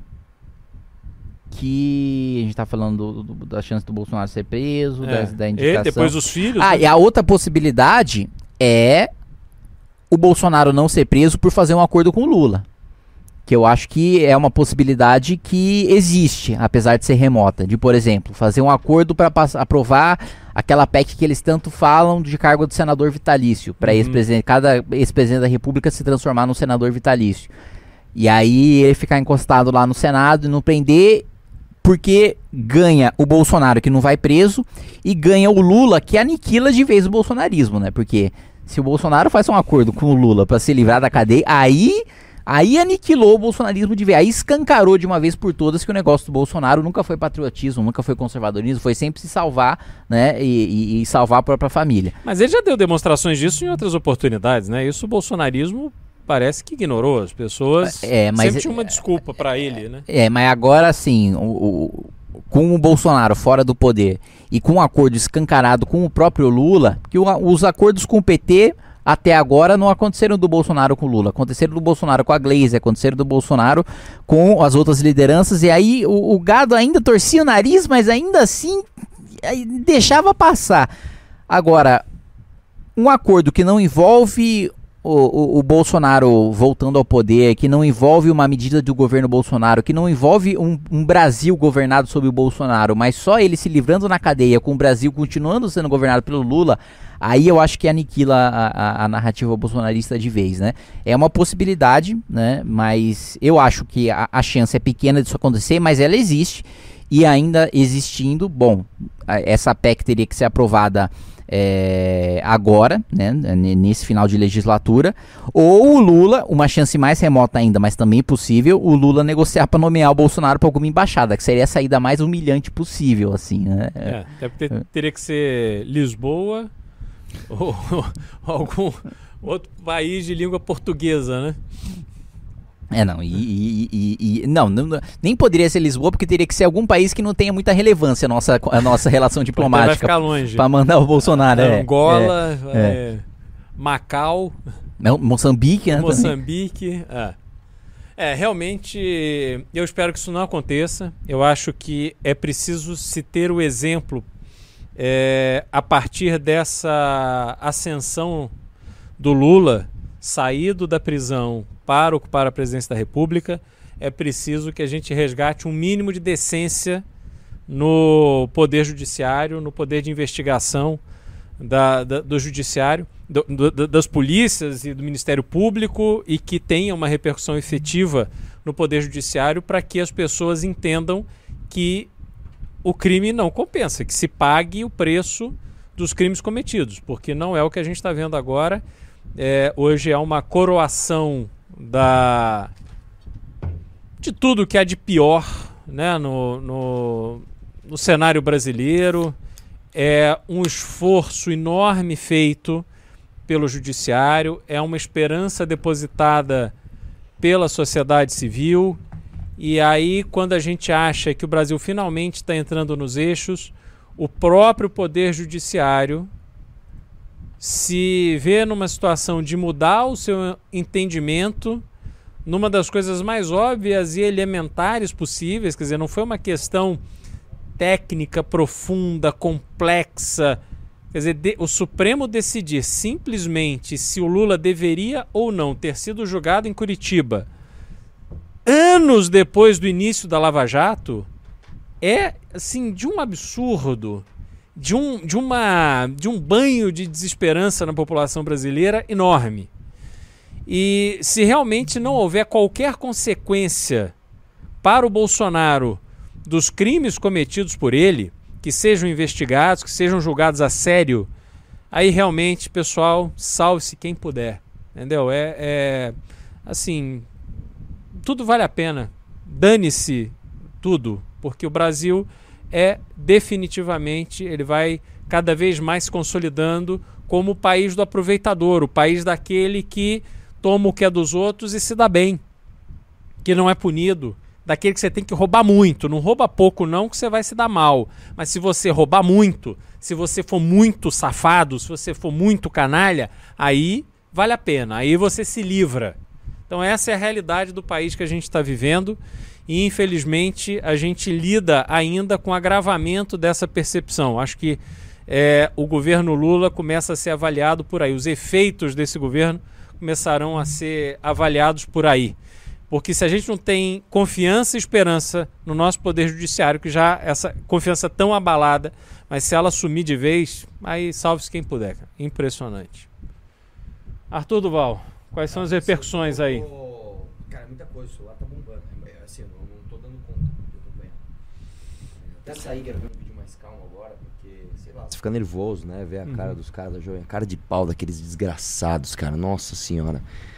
É. Quando o Lula falar, a gente tem que ouvir, né? É, põe aí, põe aí, põe aí. Tá, tá rolando já? Fica- de olho aí. Cara, fala aí alguma coisa aqui que eu tô atrapalhadaço. Eu tô puxando aqui o. Eu tô na Coca-Cola. Ô Kim, se você souber rápido, o Lula pode tirar o sigilo daqueles negócios do Bolsonaro? É. Pode. Ele prometeu isso, né? Prometeu. Pode, pode assim, mas é. As coisas, as coisas mais graves sobre o governo Bolsonaro é, são públicas, assim, não tem grande. Ah, o cartão de vacinação, a gente vai descobrir se o Bolsonaro se vacinou ou não. O processo do Pazuelo. Pô, não, não, acho que não, não tem grandes coisas assim que ele vai tirar que a gente vai ver e vai falar, ó. é, Eu vou puxar aqui. Ah, o parabéns do Lira pro, pro Lula. Olha lá, vamos lá. Ele deu uma entrevista, na verdade, não foi uma nota, é, foi uma entrevista. Ele deu uma Ó, o entrevista. Lula tá, tá entrando ali. Tá entrando? Já vai entrar. Ele tá cumprimentando as pessoas no corredor. Mas o Lira basicamente diz que é, parabenizou o Lula, diz que é preciso ouvir a voz de todos, mesmo os divergentes. Ao presidente eleito, a Câmara dos Deputados lhe dá os parabéns e reafirma o compromisso com o Brasil, sempre com muito debate, diálogo e transparência. É preciso ouvir a voz de todos, mesmo os divergentes, e trabalhar para atender as aspirações mais amplas. Já é o mito Lira que vocês ajudaram a eleger, bolsonaristas, já jogando pro lulismo para se eleger o próximo presidente da Câmara dos Deputados. Então, assim, de três maneiras os bolsonaristas contribuíram para a volta do PT. Primeiro, fazendo um governo que traiu os valores da direita, que dividiu e que rachou a direita, que, fe que fez com que uma direita que tivesse em ascensão começasse a se degladiar e se destruir, que foi exatamente isso que o Bolsonaro fez. Qualquer um que discordasse 1% do governo dele já era um comunista, né? E me chamaram de comunista, chamaram Sérgio Moro de comunista, chamaram Danilo Gentili de comunista, chamaram William Vac de comunista. Assim, chegou num nível ridículo, né? Que o, o resultado estava óbvio. Depois, ainda fizeram um governo que foi ruim o suficiente para que mesmo depois do governo Dilma, a população brasileira ainda quisesse a volta do PT, né? A maior parte da população que foi votar ainda quisesse a volta do PT, porque é sempre bom lembrar que mais de 140 milhões de brasileiros não votaram, não, não, não votaram e não quiseram a volta do PT. E é, para além disso, sofreram estelionato e ajudaram, estão ajudando o lulismo, fortalecendo os, os candidatos do PL, os candidatos do Valdemar da Costa Neto, e também é, contribuíram com o, com o PT, agora elegendo o Arthur Lira presidente da Câmara dos Deputados, né, contribuindo com a eleição do, do Arthur Lira para a presidência da Câmara dos Deputados e fazendo com que ele agora tivesse no poder com a caneta na mão e querendo o apoio do Lula para se reeleger presidente da Câmara, né? Vamos ver, parece que o Lula ele tá chegando, já tá no, no fone aqui pronto pra gente ouvir, Couto? Senão a gente ouve como?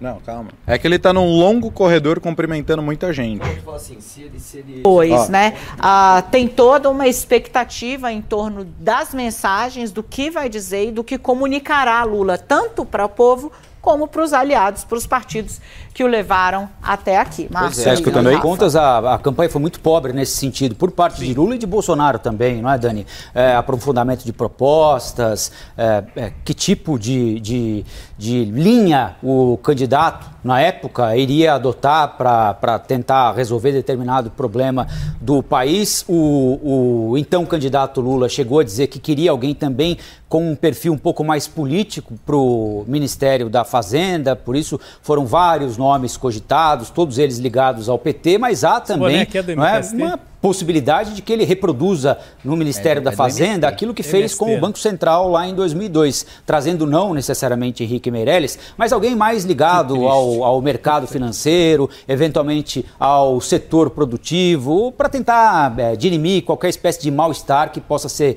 criado agora. No início do governo do ex-presidente Lula, com empresários, com a indústria, com o comércio, com o mercado financeiro também. Aí o Zé Crispiniano, né, que é o assessor de imprensa do É, o presidente secretário Lula, de imprensa se do ele Lula. passou, o ex-presidente Lula está passando e nós vamos ver daqui a pouquinho a imagem do presidente eleito Luiz Tá Inácio ele, Lula tá da Silva. Olha ele. aí, o ex-presidente eleito com a camisa Azul. azul, a Janja logo atrás, primeira-dama Simone Tebet, se eu não estiver enganado, Elisiane Gama está ali atrás dele, o presidente eleito Luiz Inácio Lula da Silva, 77 anos, para o 76. terceiro mandato, 77 ele fez 77. agora. Ah, é verdade, ele fez é. anteontem, né? Dia 27, de outubro, ele fez 77 Verdade. anos, chegando agora neste hotel na região da Avenida Paulista. Aí eu consegui identificar o Rui Falcão, o Randolfo Rodrigues. Vamos com o áudio direto da festa de Luiz Inácio Lula da Silva, eleito pela terceira vez presidente da República.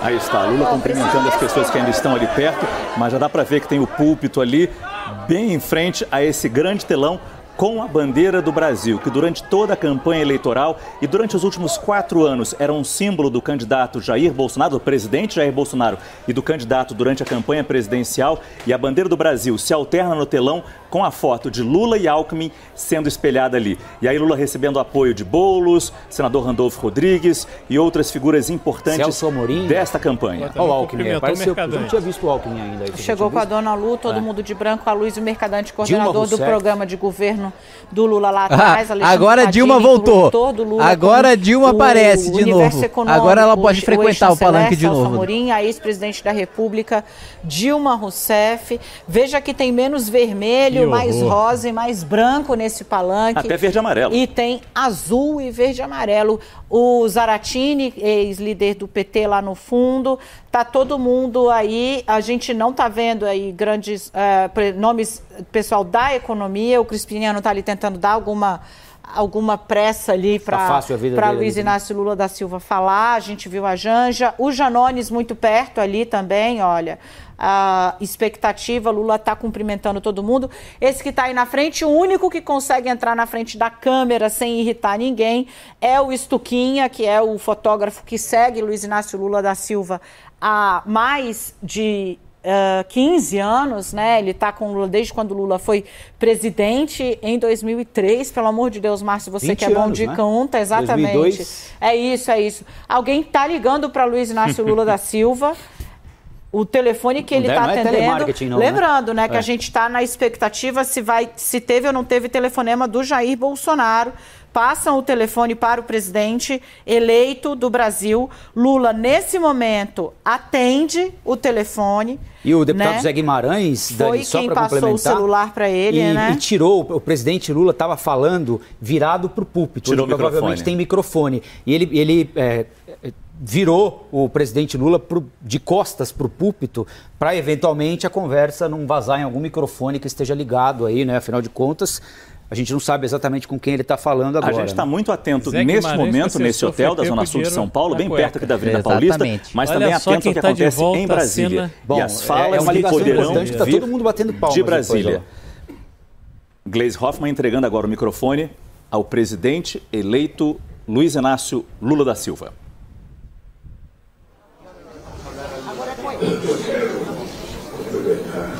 cada companheiro, cada companheira que está aqui atrás, que tiveram um papel importante nessa campanha. Sobretudo as pessoas que vieram no segundo turno, como a companheira Simone, que foi candidata pelo PMDB. A nossa companheira Elisiane, a nossa querida senadora do estado do Maranhão, Tem isso no meu canal, né? que muito. Com áudio lá, não, né? Os Você não tá transmitindo com áudio. Não, marinheiros. tira, tira. sabe, Tira, primeira tira o áudio. Tira o áudio, cara. Vai derrubar, o YouTube derruba. Ah, eu quero começar essa.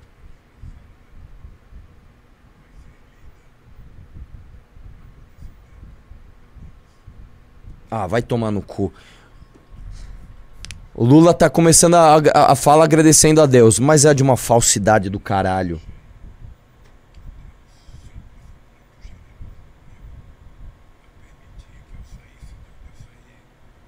Ah, não consigo ver essa merda, desculpa, vai tomar no cu.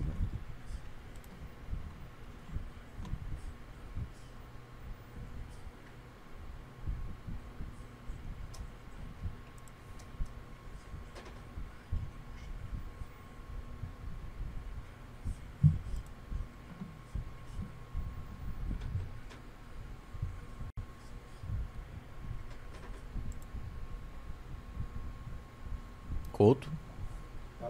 É.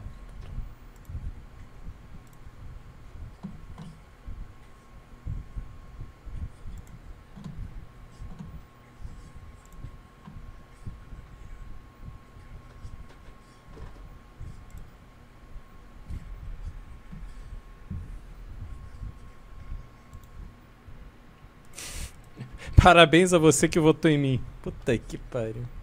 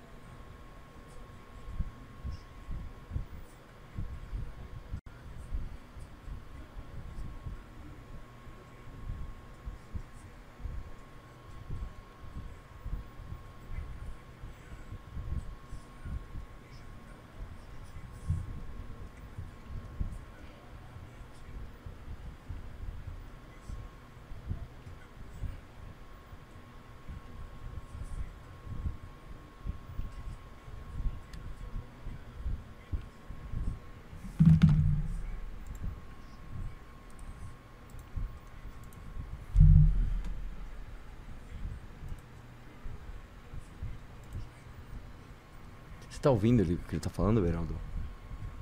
Você tá ouvindo ele, Beraldo? Tá Hum? ouvindo? Você tá ouvindo ele? Dá um feedback aí, pessoal, velho. A gente tá quieto na live aqui. Quer dar um feedback aí? Bom, até aqui eu acho que o pessoal cortou a- o áudio do canal do Arthur, pelo é, menos. por causa que esse lixo desse YouTube corta. Mesmo a gente podendo fazer isso, eles cortam a transmissão. Bom, mas basicamente um discurso, enfim, sem nada concreto, fazendo acenos para índios, negros, pobres e falando da fome, etc. Não foi, enfim, fez um- um- uma pontuação inicial de que foi uma vitória em cima de toda a máquina do Estado brasileiro, o que é verdade. O Bolsonaro, e eu acho que isso, se houver o mínimo de seriedade nesse processo de investigação, o Bolsonaro vai ter que responder pelo fato de ter usado toda a infraestrutura da presidência da República para fazer campanha. Quantas reuniões no palácio, toda a infraestrutura. Tem que ver se os voos feitos por ele foram reembolsados ou não foram, enfim. É, mas de fato, toda a máquina, os ministros, toda a estrutura foi usada é, como instrumento de atuação nas eleições. E, mas, enfim, fora isso, colocações bastante protocolares, digamos assim, acenando para todos os campos. É, ele sabe que a população brasileira passa suas agonias nesse momento e só que precisa falar de uma forma mais concreta, algo que a gente só vai saber, sobretudo do ponto de vista econômico e até social, porque o social, é, com o grau de desafio que a gente tem hoje, causa um impacto financeiro muito importante. Isso a gente só vai conseguir saber é, quando ele começar a fazer as indicações para ministério, e aí a gente supõe que ele, pelo menos nesses ministérios-chave, ele tenha na cabeça dele quem são as pessoas que ele vai procurar. E, e isso começa. Isso ficando definido, a gente consegue entender exatamente para que lado ele vai tocar. Não existem muitas alternativas nesse campo. Eu não vejo o que ele possa fazer é, para colocar as contas em ordem. Acho que, ao contrário, com todas essas promessas e com todos esses acenos que ele está fazendo, a tendência é que as contas fiquem ainda mais desorganizadas. O que ele vai tentar fazer é a pegar a classe média e colocar uma parcela maior da conta para a classe média e a classe alta pagarem, enquanto ele dá algum tipo de alívio para a população de baixa renda. E a gente olha de novo para a questão dos combustíveis. Né? A gente sabe que hoje, para você ter um carro no Brasil, você precisa ser pelo menos classe média, né? a menos que você tenha um carro muito antigo, enfim, aquelas condições precárias é, que a gente é, vira e mexe vê por aí. Mas, em geral, o que, que movimenta a indústria automotiva é a classe média, a classe alta, e aí não tem sentido ele fazer, continuar fazendo aceno como fez o Bolsonaro em relação a preço de combustível. É, ele vai ter que administrar a questão dos caminhoneiros também, porque o diesel ele está numa disparidade do preço da gasolina que a gente jamais viu. O diesel que está aí dois reais mais caro do que o litro da gasolina, isso não, não faz sentido. É, então ele vai precisar tratar isso com os caminhoneiros para manter esses caminhoneiros que estavam em proporção muito alta é, adeptos do bolsonarismo, a gente pegando as estradas via quantidade de caminhões com bandeira do Brasil. Então ele vai precisar cuidar disso de forma mais objetiva, porque uma greve de caminhoneiros agora daria um movimento muito é, firme a favor do discurso eh, bolsonarista, da sobrevida do bolsonarismo. E então vamos ver quais, qual é a habilidade que existe para o Lula administrar essa situação. É, a gente olhar uma cena dessa e aí a gente se pergunta qual é a maldição que fizeram com Brasília, qual é a maldição que fizeram com o Brasil.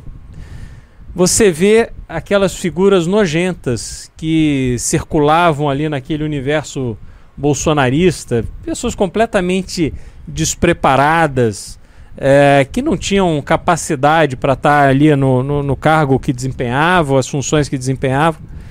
E aí você olha aqui, isso aqui deve ter, sei lá, quantos anos de cadeia aqui, de acusações. Você tem invasor, você tem corrupto, você tem condenado, você tem gente que o assessor leva dinheiro dentro da cueca, Você tem de tudo. São essas pessoas que voltam à cena a serem protagonistas do Brasil. Isso é muito triste. Ver a Dilma Rousseff ali, ver o Zé Guimarães, ver essas figuras ali. Cara, o que, que é isso? O que, que aconteceu com o Brasil? Como é que pode a gente rodar, rodar, rodar e voltar a isso? É realmente uma noite muito triste. Essa cena aqui é uma cena muito triste. E não é que o Zé Guimarães, que o assessor estava com grana na cueca, que o irmão todo enrolado com a justiça, não é que ele está lá no fundão, ele está ali do lado, protagonista. Então esse é o nível de referência moral, de índole que o governo Lula vai ter. Né? Nada diferente daquilo que a gente podia imaginar. E esse vai ser o grande desafio, porque essas pessoas têm um plano na cabeça, elas não estão ali por acaso. Elas não chegaram ali agora, vão ver o que vão fazer. Todas elas têm um plano na cabeça. Todas elas passaram anos humilhadas, longe do poder, longe do acesso ao orçamento. E agora elas vão ter que tomar atitude. E essa atitude é que é o grande perigo. É a gente entender qual é a dimensão não só das coisas que serão tramitadas no Congresso, mas das inúmeras coisas que serão tratadas no âmbito do Poder Executivo, dos ministérios e da Presidência da República e que terão repercussões nas nossas vidas. Vai ser um momento de muita vigilância. Esses próximos dias a gente tem que ficar muito atento para entender o que, que vai acontecer com o Brasil. E aproveitando isso para lembrar que no próximo sábado a gente vai ter a primeira grande oportunidade de se discutir a oposição ao governo Lula no sétimo congresso do MBL em São Paulo. A todos vocês que tiverem uma genuína preocupação com o futuro do Brasil, vocês têm que vir, vocês têm que estar presentes. Entrem aí, mbl. Como é que é? mbl.org barra congresso? ml.org.br barra congresso. mbl.org.br barra congresso. Para que vocês consigam comprar ingresso, ver se ainda tem disponível, compre ingresso e venham participar dessa discussão. Isso não é mais uma uma coisa aleatória, um MBL procurando um propósito. Isso aqui é um chamado real, para a vida real. O desafio que a gente tem diante de nós é um desafio imenso que impacta a sua vida. E se você continuar em casa, sentado no sofá, olhando para a televisão e resmungando, pode ter certeza que a sua vida vai piorar dia após dia. E o pior, quando chegarem as próximas eleições, tanto em 2024, que não está longe não, não se engane. Para chegar a eleição de 2024, passa assim, ainda mais num governo que vai vir aí cheio de novidade para pôr no nosso rabo. Então, se você não for para cima, se você não participar desse processo, nós vamos ser humilhados de novo em 2024 e nós vamos ser humilhados de novo em 2026. Não é possível que a gente vai deixar isso acontecer. Não é possível que você não vai ter consciência da sua responsabilidade nesse processo. É, eu acho que uma coisa muito importante se falar sobre o Congresso do Movimento Brasil Livre, agora que vai acontecer já na semana que vem. Primeiro, se você ainda não é, comprou seu ingresso, entra aí no mbl.org.br barra congresso, porque mais do que mais um Congresso Nacional do Movimento Brasil Livre, com todas as qualidades que você já conhece, que você que já esteve ou que você que já assistiu já sabe quão grandioso é um Congresso do Movimento Brasil Livre, quanto vale a pena você estar tá no Congresso do Movimento Brasil Livre, maior evento de política é, que acontece todos os anos é, em São Paulo. É a reconstrução e é a construção de um projeto. A gente, a gente nunca mais pode ficar refém do projeto majoritário de outra pessoa. O MBL agora sempre vai precisar ter candidata majoritária em 2020 nas prefeituras, não só em São Paulo, tô falando, tô falando no Brasil inteiro. 24. Em 24, perdão. Em 24, não só em São Paulo, mas no Brasil inteiro. Em 26, à presidência da República, aos governos estaduais, ao Senado. Precisamos ter candidatos em todas essas frentes e para isso nós precisamos redesenhar o nosso programa, ter grupos de trabalho para discutir política, para discutir economia, quais as linhas e os discursos que a gente vai adotar durante esses próximos anos para retirar o PT do poder e garantir que a gente nunca fique refém de uma direita corrupta, autoritária, incompetente como a de Bolsonaro e ao mesmo tempo a gente nunca mais tenha que cair nas mãos de uma esquerda igualmente corrupta, autoritária, incompetente como a dos petistas, como a do Lula como a gente constrói esses projetos majoritários, porque o nosso grande erro durante todo esse período, desde o impeachment até hoje, foi sempre ficar refém dos projetos alheios e a gente nunca ter projetos majoritários próprios. Nós precisamos ter os nossos próprios projetos majoritários e para isso a gente precisa da sua participação dos nossos grupos de trabalhos, nos nossos campeonatos de debate, na Academia MBL. Você precisa participar do nosso Congresso Nacional. Mais uma vez eu digo, se você ainda não comprou, mbl.org.br barra congresso, compareça, esteja junto conosco, participe junto com a gente, esteja dentro eh, do Congresso Nacional do Movimento Brasil Livre e participe da academia para fazer parte dos novos quadros, né, para fazer parte eh, das construções, né, das novas gerações de lideranças. Nós precisamos ter novos candidatos, nós precisamos ter novas candidaturas, nós precisamos ter um novo projeto que implica em reconstruir a direita brasileira dos frangalhos que foram deixados, né, da, da- da- das ruínas que foram deixadas por Jair Bolsonaro. Nós seremos a verdadeira oposição ao PT, porque diferente deles, nós nunca fizemos acordo de programa com o PT, nós nunca fizemos acordo de proposta, nós nunca votamos junto com o PT por conveniência, nós nunca votamos junto com o PT para proteger a nossa própria família ou para nos blindar de algum escândalo de corrupção? Não. Nós já cometemos erros, mas nós nunca traímos os nossos valores e os nossos ideais. E isso vocês já sabem, vocês já nos acompanham, vocês conhecem e por isso que nós seremos a verdadeira oposição ao petismo. Nós seremos a verdadeira oposição a esse projeto corrupto, totalitário de poder. A maior parte do eleitorado pode ter passado o pano e esquecido dos escândalos, tanto do PT quanto do Bolsonaro, mas nós estaremos lá para lembrá-los e vocês estarão junto com a gente durante todo esse período.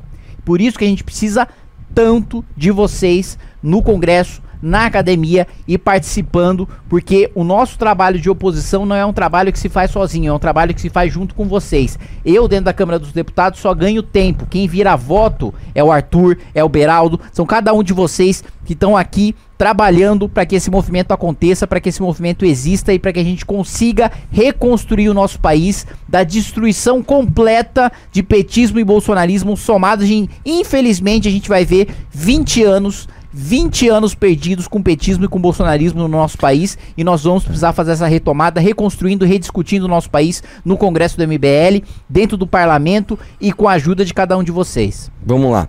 Seguinte, ah, deixa eu ler um pimba que mandaram aqui, um pimbaralho, velho. O cara mandou 100 dólares, irmão. Obrigado, obrigado. Quem mandou foi o Eliezer Duarte, não sei se ele tá na live ainda. Ele falou assim: boa noite, Arthur Beraldo, MBL é definitivamente a última trincheira. Eu quero que meu pimba seja direcional do coordenador Igor para pôr o máximo de gente possível com este pimba dentro do Congresso. Quem, quem que é? O Igor, Igor. com H. Rio de Janeiro? É, salve para Garças da Esperança, MB Livre Ceará. Vamos, porra, tamo junto, Eliezer. Brigadão, velho. Quero que você esteja lá. Vamos, vamos ler alguns pimbas, lê os maiores aí. Eu não sei se tem, tem? Bora. Tem bastante, na verdade, cara. Lê os maiores, Bora. vamos lá. Desculpa aí, pessoal. A gente, a gente.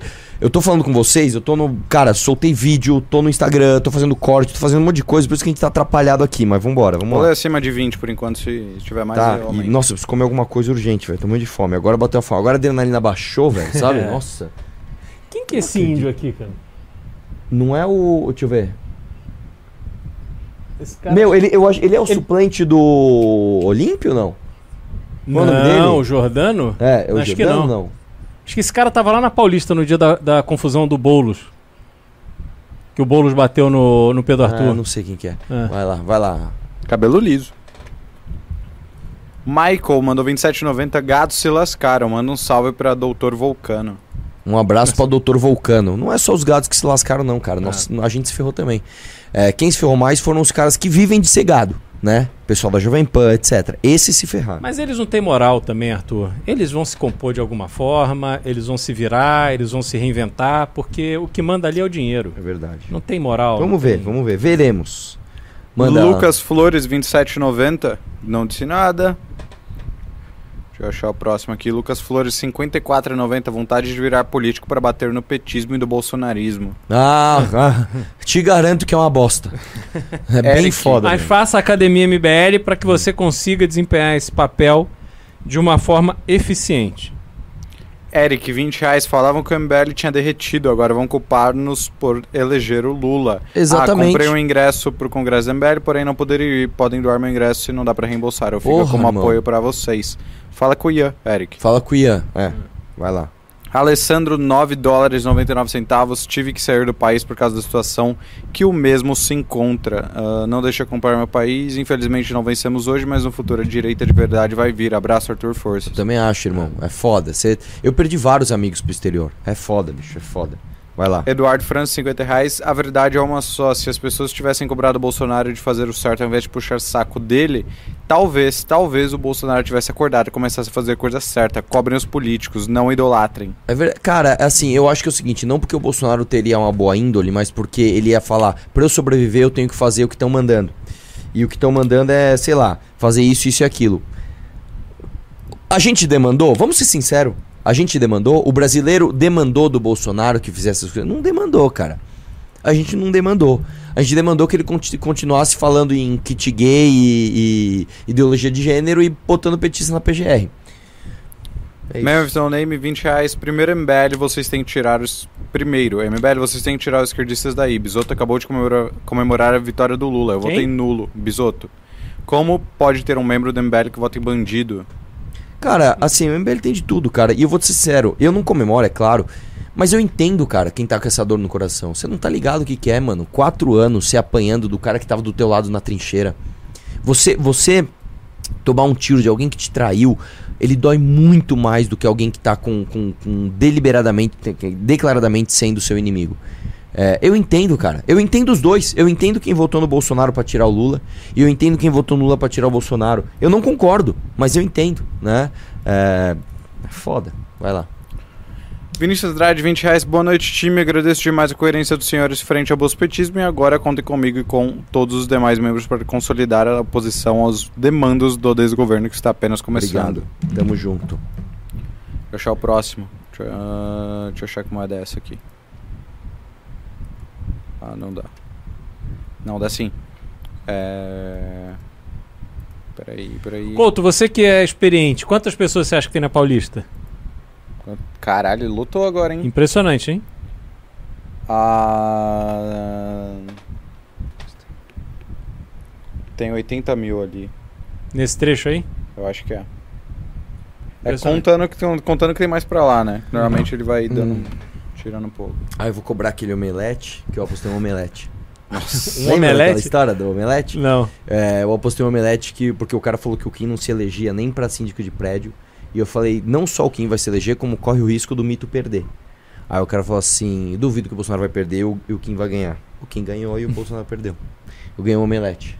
Porra, mas um omelete também vou te falar, hein? É, porque eu apostei com o garçom, cara, não vou. né? Entendi. Arthur foi cobrar o garçom. Vai, lê aí, lê aí, lê aí. do Baizão mandou 17. ah, moeda aqui do Emira- Emirados Árabes. Ô, louco, esse aí tá bem, hein, mano. 17,99 essa moeda aí. Chega de mimimi. É, ah, entre aspas, chega de mimimi. Entre aspas, se eu errar o PT volta. Entre aspas, se tiver que absolver o Lula, que absolva. Pois entre é. aspas, país de maricas. MBL não elegeu o Lula. Bolsonarismo elegeu o Lula. É, exatamente, velho. Exatamente. Obrigado, irmão. Obrigado. Uh, Thiago Henrique, 20 reais. Tá engraçado o vídeo do Holiday dizendo que vocês votaram e fizeram campanha pelo nulo. Tem sangue nas mãos. uh, e tirando a culpa do Bolsonaro. O Holiday man- mandou essa? É. Coit... Esse Tá. aí, cara, puta que pariu. É, cara. Bom, Assim, as pessoas estão vendo. As pessoas estão vendo. Rafael Matias, 30 reais. Kim Beraldo, Arthur, qual a situação do MBL em Minas Gerais? Bora movimentar aqui. Bora movimentar, precisamos movimentar, porque não tem. Mas a turma da, da academia tá crescendo aí. Não, pois é, mas Tá- tem que organizar para que Exato. seja uma força eleitoral em 2024. André Azevedo, 50 reais, não disse nada. Agora deixei pros pimbas que estão no outro canal. Ah, ele é o nobre, 20 reais. Bolsonaristas nunca, nunca, Ai, carai. Bolsonaristas nunca falarão, desculpa, nós erramos. Eles dirão, se nós conseguimos destruir o MBL, teríamos. Se nós conseguíssemos destruir o MBL, teríamos ganhado. É. O que? Eles. ah, duvido. O, o- deixa eu te falar uma coisa, irmão. O, o, o MBL aqui, ele só existe. Não é porque existe, sei lá, essas 10 pessoas que. Não é isso. Nós temos apoio, brother. O Kim teve 300 mil votos. Você matar, se jogasse uma bomba agora aqui, mata. Tem um monte de gente que é crítica ao Bolsonaro e é de direita. Você não vai acabar com as nossas ideias matando essas pessoas. Mas ele tá dizendo que um bolsonarista diria isso. É, um bolsonarista que tá, fala tá, é isso. verdade. Antônio Manuel, 50 reais não disse nada. Rodrigo Borer mandou 27,90. O MBL fez o Lula ganhar. Olha lá. Aham. Tá lá. bom. Sim. A gente não era relevante? É. Daniel Plussênio, 20 reais. Por que não escolher o lado menos pior e fazer oposição forte ao Bolsonaro? O PT tem as pautas diametralmente opostas às do MBL. Vocês querem reerguer o movimento fazendo, fazendo oposição à esquerda de novo? Ah, e você acha que quem vai compor o governo Lula? Qual é a renovação que você acha que vai ter nos cargos estratégicos do governo? Você acha que realmente vai mudar muita coisa? Você acha que o Valdemar da Costa Neto, o Ciro Nogueira, o presidente republicano, você acha que eles. Ai não, a gente tá com mito até morrer. Você acha isso? É por causa desse teu pensamento que o Lula voltou. Não é por causa da militância que a gente faz aqui. Que não endossa vagabundo, político corrupto, safado que pega condenado do mensalão e condenado do petrolão e coloca no governo. O que, que você acha que mudou, bonitão? Porra, para com isso. É isso aí. Iago Caminari mandou 20 reais. A picanha de cada final de semana vem quando? Final de semana que vem, o primeiro final de semana do mandato? Lá no palácio, meu amigo. semana? É só você ser convidado. Exatamente. Ah, Vitor Fernandes, 20 reais. Kim tem uma proposta: regime de autorização para transporte metroviário e regime de autorização para a construção e operação de estradas, aos moldes do novo marco das ferrovias. Cara, o Discord do Kim tem um negócio lá que eles acompanham onde todo mundo manda proposta, entra lá. Inclusive até o Kim responde lá. Everton Oliveira, 100 reais, não disse nada. Deixa eu ir agora pro outro canal, pegar os pinhos de lá. Felipe Duarte, 5 euros. A notícia boa é que o Bolsonaro não será mais presidente. A ruim é que o Lula está voltando. Vamos expandir o MBL na Inglaterra. Um abraço. Ah, deixa eu achar o próximo. Lucas Flores, 109,90. Ok, então o MBL é culpado. Porque o Bolsonaro colocou o Cássio Nunes no STF que votou a- na soltura do Lula. Pois é. Próximo Pimba. Fábio Henrique, 20 reais. Salve, Arthur. Como você acha que será os primeiros anos do governo Lula? Você acha que se o Brasil fosse que nem os Estados Unidos, com os estados mais independentes, você acha que. Não tem uma pergunta. É, o MBL vai ter Gentili para a presidência? Vamos lá, cara. Eu acho que o Brasil devia ser sim igual aos Estados Unidos. é, com os estados mais independentes, inclusive sobre legislação penal. É, como eu acho que vai ser os primeiros anos do Lula, eu acho que ele vai tentar sim fazer algumas maldades, tipo revogação de reforma trabalhista, etc. Só que eu acho que dessa vez ele tem uma posição muito forte, cara. E eu não acho que ele vai conseguir, sinceramente. Eu não acho que ele vai conseguir. Agora, pergunta que eu fiz pro Kim: quem você acha que vai liderar essa oposição? Qual- Qual partido vai estar na oposição? O, o novo, que não existe? Hum, Porque não tem partido pra ir pra oposição, esse é o problema. não sei, cara. De partido, sinceramente, não, Não. sei. O PSDB, porra, declarou apoio. Fernando Henrique Cardoso já ligou pra cumprimentar. Não, mas peraí. Pe- Cumprimentar uma coisa, já declarou apoio institucional? Porra, fe- declarou apoio durante o segundo turno. Ah, não, mas é diferente. Ah, eu sei, mas é uma a oposição que precisa ser feita não é essa. Até porque o Aécio, quando podia fazer oposição, nunca fez. Na época do mensalão, não, deixa ele sangrar. Vamos ganhar nas urnas. Porra. É, não sei se tem essa posição que você tá falando, não. Não, não tem não. Acho É, que, é aqui em Cataguiri pra- Futebol pra- Clube. Pra porra. revogar a reforma trabalhista, por exemplo, que a maioria é simples. Não, a maioria é simples, não é PEC? Não, que PEC, o quê? Reforma trabalhista não foi PEC? Não. Caralho, eu achei que tinha sido PEC. Então a maioria é simples em uma votação só. É. O próximo Pimba aqui é. Ah, mas e o Senado? O Senado tá inteiro bolsonarista, cara. Foi eleito nas barbas do bolsonarismo. Não quer dizer que é efetivamente bolsonarista. Cara, não sei. é. E é um terço também. Exato. Bruno Sá 2790, vocês fazem parte disso. Vocês ficaram calados e deixaram o PT voltar. Sou Calados? MBL, mas É, fico tipo, Calados? É, se teve Calados? Uma pessoa que não ficou calado foi a gente denunciando o. Mas obrigado por doar pro nosso movimento pra falar que a gente é irrelevante e culpado. Dou Tamo junto, irmão. ainda. Pra mim ainda. Muito foi no seu obrigado. canal. Não, Então- cara, lê dos do Mamãe Falei, Eu velho. tô lendo todos. Não. Tecassura, uh, 20 reais. Como vocês acham que a censura e a repressão. Vocês acham que a censura e a repressão vão se intens- intensificar e como Com isso vai certeza. afetar a direita MBL como um todo? Com certeza absoluta. Isso eu tenho certeza absoluta. O Lula ele vai tentar calar os seus opositores das formas que ele não tinha feito antes. E isso passa por censura. Não, e posso te falar? Eu sou censurado pelo TikTok em todos os meus vídeos contra o Lula.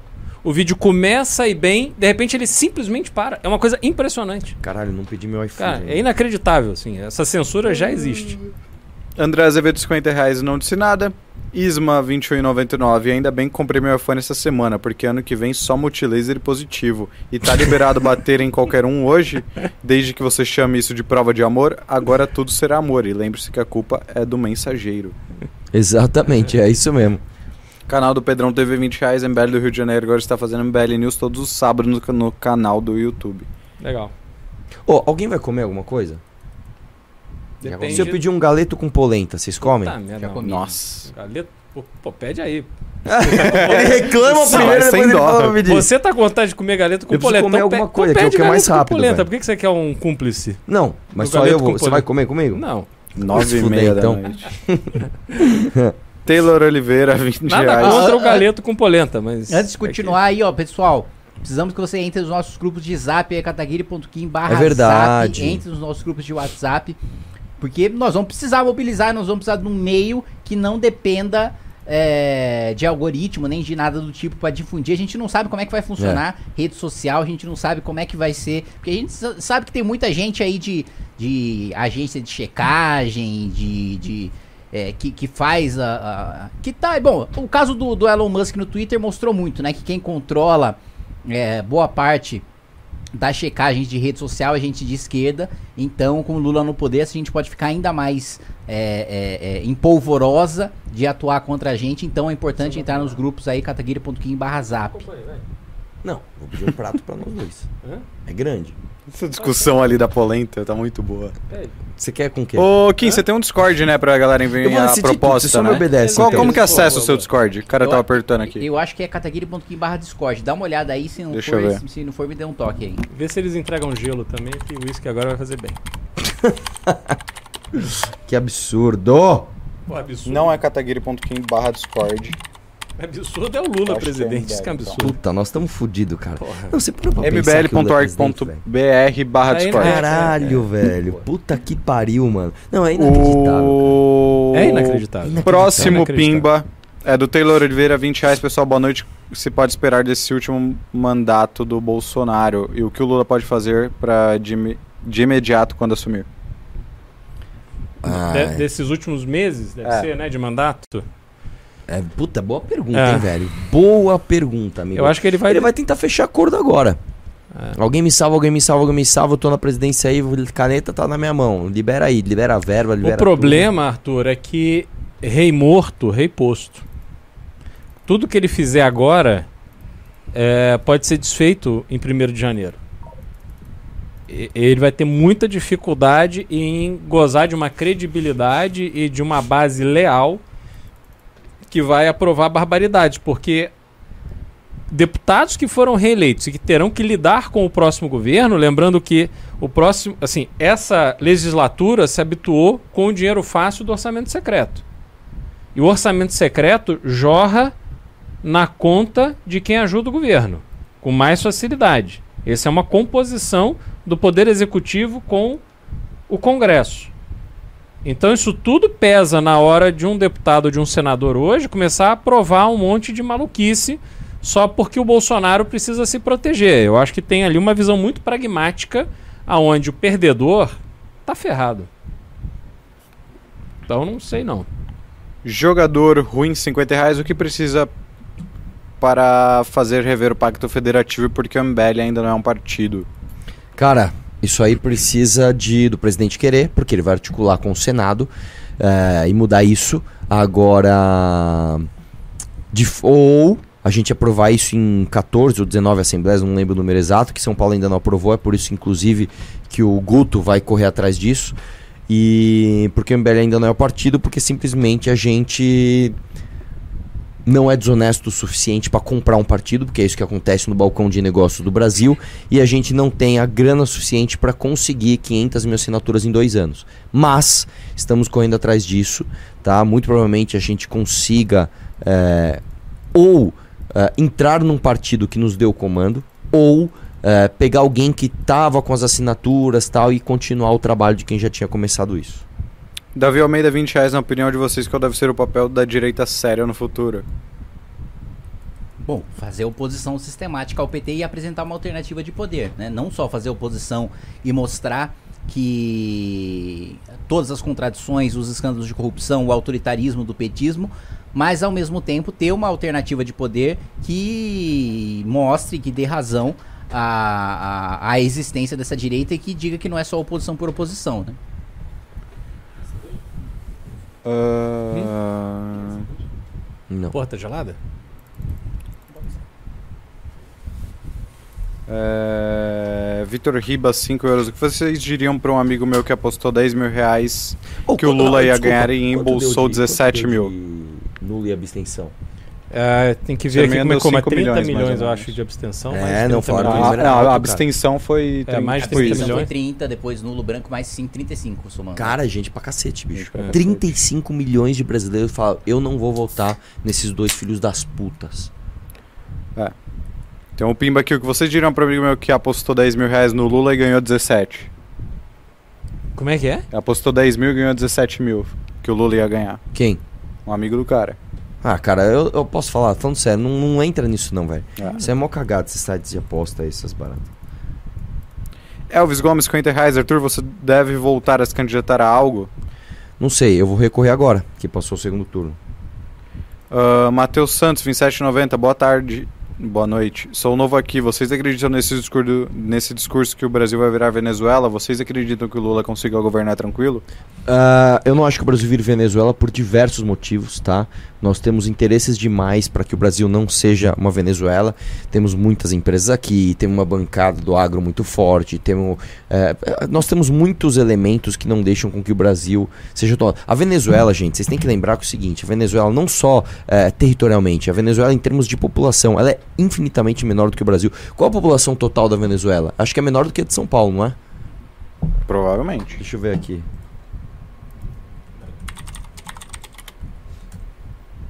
...28 milhões, São Paulo tem 40. É, é, a Venezuela é menor que o estado de São Paulo, cara. Então, é muito mais fácil você dominar um país como a Venezuela do que como o Brasil. É, e se o Lula vai governar fácil, eu não acho. O, o, Kim tá achando que vai, eu acho que não, cara.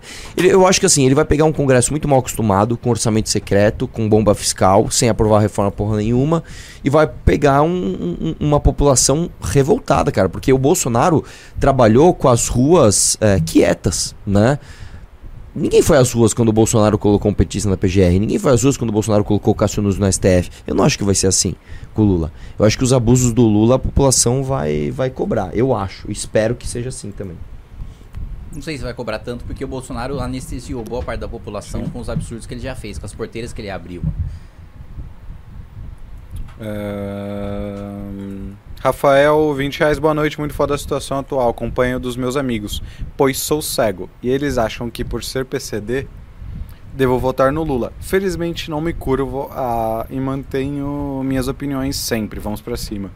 Muito bem, cara. É, primeiro, assim, que você vê como é nojento o tipo de gente que tenta te impor uma visão ideológica é, só porque você tem alguma característica que deve te jogar pra esquerda, né? Ah, não, se você é negro, você tem que ser de esquerda. Se você é pobre, você tem que ser de esquerda. Se você é PCD, você tem que ser de esquerda. Tipo, é, você acredita no que você quiser, independentemente de qual seja a sua condição, né? É, esse tipo de patrulha também, que ah não, então você não é um, você não é um, um- negro de verdade, né? Então você não é um pobre de verdade, você não é um PCD de verdade, né? Assim, é, parabéns pela sua postura, parabéns pela sua ativez, e é esse tipo de patrulha que a gente combate, né? Eu só quero saber uma coisa. O, o Nicolas Carla Zambelli, o outro lá da Jovem Pan, o Ricardo Salles. Eles já estão falando em Urna Fraudada? Não vi nada. Não estão, né? É. Não estão, né? Ah, eu falei isso. O Renan falou também. Não vai ter essa parada. Putz, mas eu vi, eu vi um, um comentarista X da Jovem Pan já falando isso. Mas um comentarista X é uma É, coisa. Um, um deputado Não, é um- eleito. é um daqueles aleatórios Vai mais lá. patriota. Vai lá, eu quero ver, quero ver. Rodolfo Não, e assim, e, e- e- e o Roberto Jefferson, hein? e o Roberto Jefferson, ô, juro, eu, eu hoje, quando eu acordei, eu acordei, eu pensei, caralho, imagina você ser Roberto Jefferson, velho, você acordar na cela. Você, caralho, mano, passou a foi, eu tô aqui, mano. E agora da- o pessoal, os, os- os agentes penitenciários falaram, ô, Bolsonaro já era. É. Imagina, esse cara se fudeu muito. É. Não. Sério, velho. O Roberto Jefferson tá preso e o Lula é presidente, mano. Isso aí. Vai fazer uma delação premiada. Não, imagina, imagina quando o Roberto Jefferson denunciou todo mundo, a raiva que o Lula ficou. Uhum. Aí hoje ele pensar, né? Tipo, mano, hoje eu sou presidente esse filho da puta tá preso. mano, o Brasil, ó, velho, é um dia após o outro É, mesmo, cara. Cada, o- cada. Nossa senhora, mano. Puta que pariu. É, o pessoal fala da gente, mas o Robert Jefferson também não votou no mito, né? Rodolfo faria 20 reais. Primeiro, quero agradecer por tudo que vocês fizeram por nós até agora. Queria saber se vocês acham que agora o bolsonarismo, o Bolsonaro corre risco de ser preso, se as merdas dele vão ser do tapete e se há possibilidade de quebrar o sigilo. É, o Kim já falou sobre isso. Sim, sim, sim, cara. Você não tem a menor dúvida de que o Bolsonaro, com certeza, é, vai ser preso. Assim, eu não vejo nenhuma alternativa que não seja ele não ser preso, porque primeiro que acabou a imunidade presidencial, acabou o foro privilegiado, a rachadinha, a denúncia da rachadinha tá muito avançada, só faltava acabar a imunidade dele para ela avançar. E segundo, que a negligência criminosa da pandemia também vai cobrar o seu preço. E outro ponto, acobertar todos os coleguinhas dele é, do Centrão lá no, no Ministério da, da Educação, eh, no Banco do Nordeste, na Codevasf, também vai cobrar o, seu, cobrar o seu preço. Então, assim, eu não tenho dúvida de que ele vai ser preso, cara. O que e, uma coisa- e eu não vou ficar lá com caixa de som dando bom dia pra ele na frente da cela, não. Uma coisa, os filhos dele, processo contra os filhos, você acha que evoluem também? A partir de agora? Porque Eu- aquela picaretagem na justiça do Rio de Janeiro foi uma coisa incrível contra o. Sim. Pra proteger o é, Flávio. Boa pergunta, porque, querendo ou não, os filhos ainda têm foro, né? Vai, vai depender. É. Da motivação do Xandão. É, vai, vai depender é, do quanto o Xandão tiver disposto a, a- Ou se o Xandão já. Ah, chutar cachorro morto, não. Sei. O próximo é do Matheus Santos, 2790. MBL pretende ter alguém nas próximas corridas eleitorais? Kim, você já pensou no caso? Arthur, como, como podemos fortalecer o MBL? Bom, em primeiro lugar, você tem que acompanhar o que a gente faz. Segundo lugar, você tem que espalhar o que a gente faz. Terceiro lugar, você tem que defender a gente, porque a gente vai sofrer muito com a próxima batalha que está por vir, entendeu? E nós precisamos de gente, não é pra ficar dando apoio crítico não, porque isso daí a gente já tem demais. Os nossos inimigos já fazem isso pra gente. Você não trata o seu inimigo como você trata o seu amigo, e você não trata o seu amigo como você trata o seu inimigo. Se você acha que a gente é teu amigo, se você viu a nossa trajetória até aqui e você acreditou em tudo que a gente fez e viu que a gente honrou o que a gente te falou, tá na hora de você defender a gente, cara. A gente precisa disso, porque vai vir coisa pesada. E a partir disso, coisas práticas, você pode doar pro MBL, você pode ir no Congresso do MBL, você pode me levar pra tua cidade, que o ano que vem eu e o Renan vamos rodar esse Brasil, e você pode principalmente indicar bastante gente para fazer a Academia MBL, que a gente precisa formar novos líderes preparados e com as ideias corretas. Samir Farad, 25 reais. Imagina uma pessoa que brigou pela prisão do Lula e que entrou em coma em 2018 e acordou hoje com o Lula sendo eleito. Não, eu falo isso toda hora. Imagina o cara em janeiro de 2019 falando: meu irmão, o mito ganhou, o Bolsonaro é direita, o Lula tá preso, o Brasil vai ser maravilhoso. Aí o cara acorda hoje. O Lula ganhou, mas com o Bolsonaro no poder ele tem petista na PGR, Cássio Nunes no STF, sanção de limitação de delação premiada, juiz de garantias, fundão eleitoral mais do que dobrado. O cara fala, meu irmão. Próximo. Ítalo Souza, 20 reais. Lula na presidência, o que será de Brasil? Quatro meses é muito tempo para impopularidade de barbudo do petróleo, do petrolão. Como é que é a história? Não entendi. Quatro É. meses é muito. Quatro, não entendi, não entendi Eu, nada. eu também não entendi, mas é quatro meses é muito tempo para a impopularidade do barbudo do petrolão. Ah, ele deve estar sugerindo. Que não deve ser quatro meses, deve ser quatro anos, sugerindo se vai ter uma manifestação popular contra o Lula? Cara, que dizem depende. que o Lula tá com problemas de saúde, cara.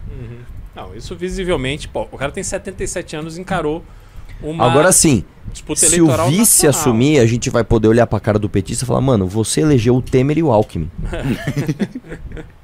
Não, e isso. e- não, não vou nem falar nada.